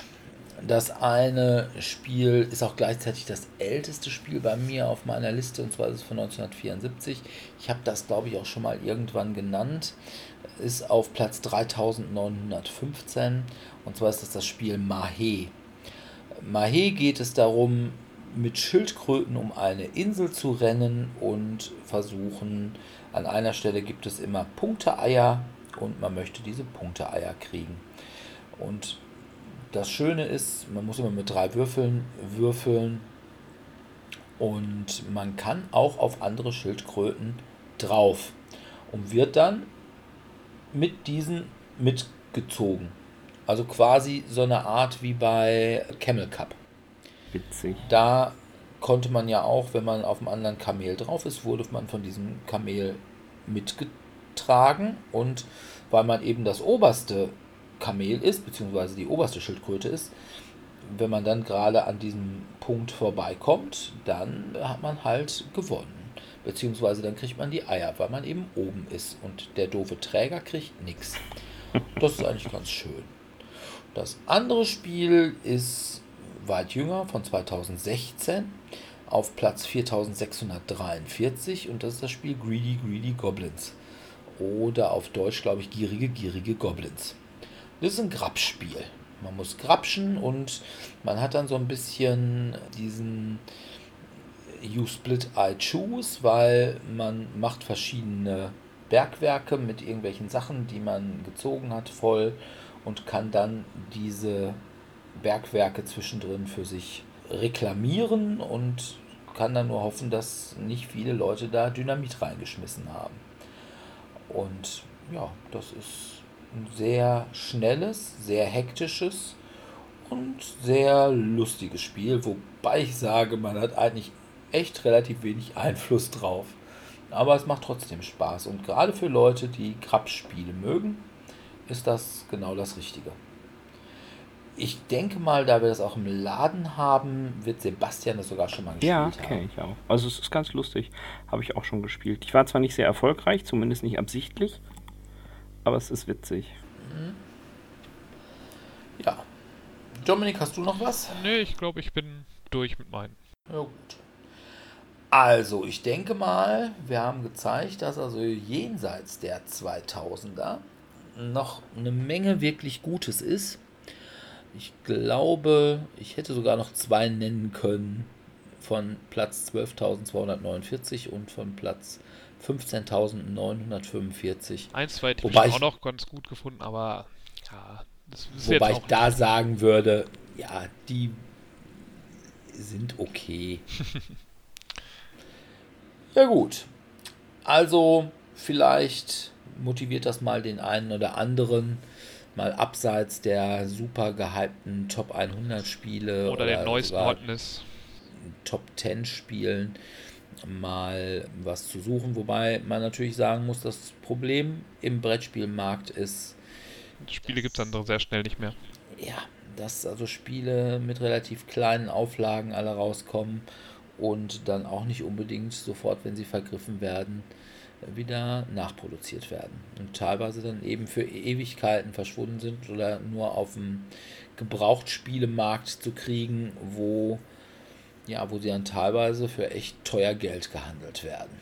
Ne? Also wer zum Beispiel das von Sebi genannte Advanced Hero Quest haben möchte, der Muss schon eine größere Bank. Ja. ja, der, denke ich mal, muss vielleicht mal ein paar Aktienfonds auflösen. Ja gut, dann sind wir soweit durch und wir bedanken uns bei unseren Hörern natürlich wieder fürs Zuhören. In zwei Wochen werden wir uns mal allgemein mit Brettspielen und dem Internet beschäftigen. Also so Seiten, die man als Brettspieler ganz gut mal besuchen kann, wo man hilfreiche Informationen findet. Und ja, vielleicht auch Dinge, die man im Internet machen kann, Brettspieltechnisch. Wir würden uns natürlich freuen, wenn ihr in zwei Wochen wieder dabei seid. Und bis dahin möchten wir euch bitten, dass ihr uns mit Sternen bei iTunes beschmeißt, dass ihr uns bei Facebook liked, dass ihr uns Kommentare hinterlasst und uns allgemein eure Liebe spüren lässt. Wenn ihr dann mal mit uns spielen wollt, dann könnt ihr das wie immer mittwochs und donnerstags im Wechsel im Tellurien Dortmund-Eichlinghofen oder jeden ersten Dienstag im Monat im Cabaret in Dortmund-Hörde. Wir würden uns freuen, wenn wir euch da mal sehen könnten. Dann noch mehr freuen wir uns dann natürlich, wenn ihr uns sagt, hey, wir hören euch permanent in eurem Podcast zu dann werdet ihr sicherlich auch ein anerkennendes Tätscheln von uns erhalten. Definitiv. Ein Meet and Greet und natürlich eine unserer handsignierten Autogrammkarten. Mhm, genau. Jetzt musst du noch die Autogrammkarten besorgen. Ja, ich habe schon mal genau. Fotos auf dem Löwenteppich und so, ne? Die sind schon in Mache. Ja, aber die sind ja nur von dir und die will auch keiner. Ihr seid echt ganz also, schön herablassen. Nur wenn du dich dazulegst, meinst du, wird es dann verkauft? Da ah, bin ich mir nicht ganz sicher. Ah, schon. Wir gucken. Wir gucken. Na gut. So sei es. Dann ja, eine schöne Woche und bis zum nächsten Mal. Genau. Und an dieser Stelle sagen wir wie immer Tschüss. Tschüss. Ciao, ciao.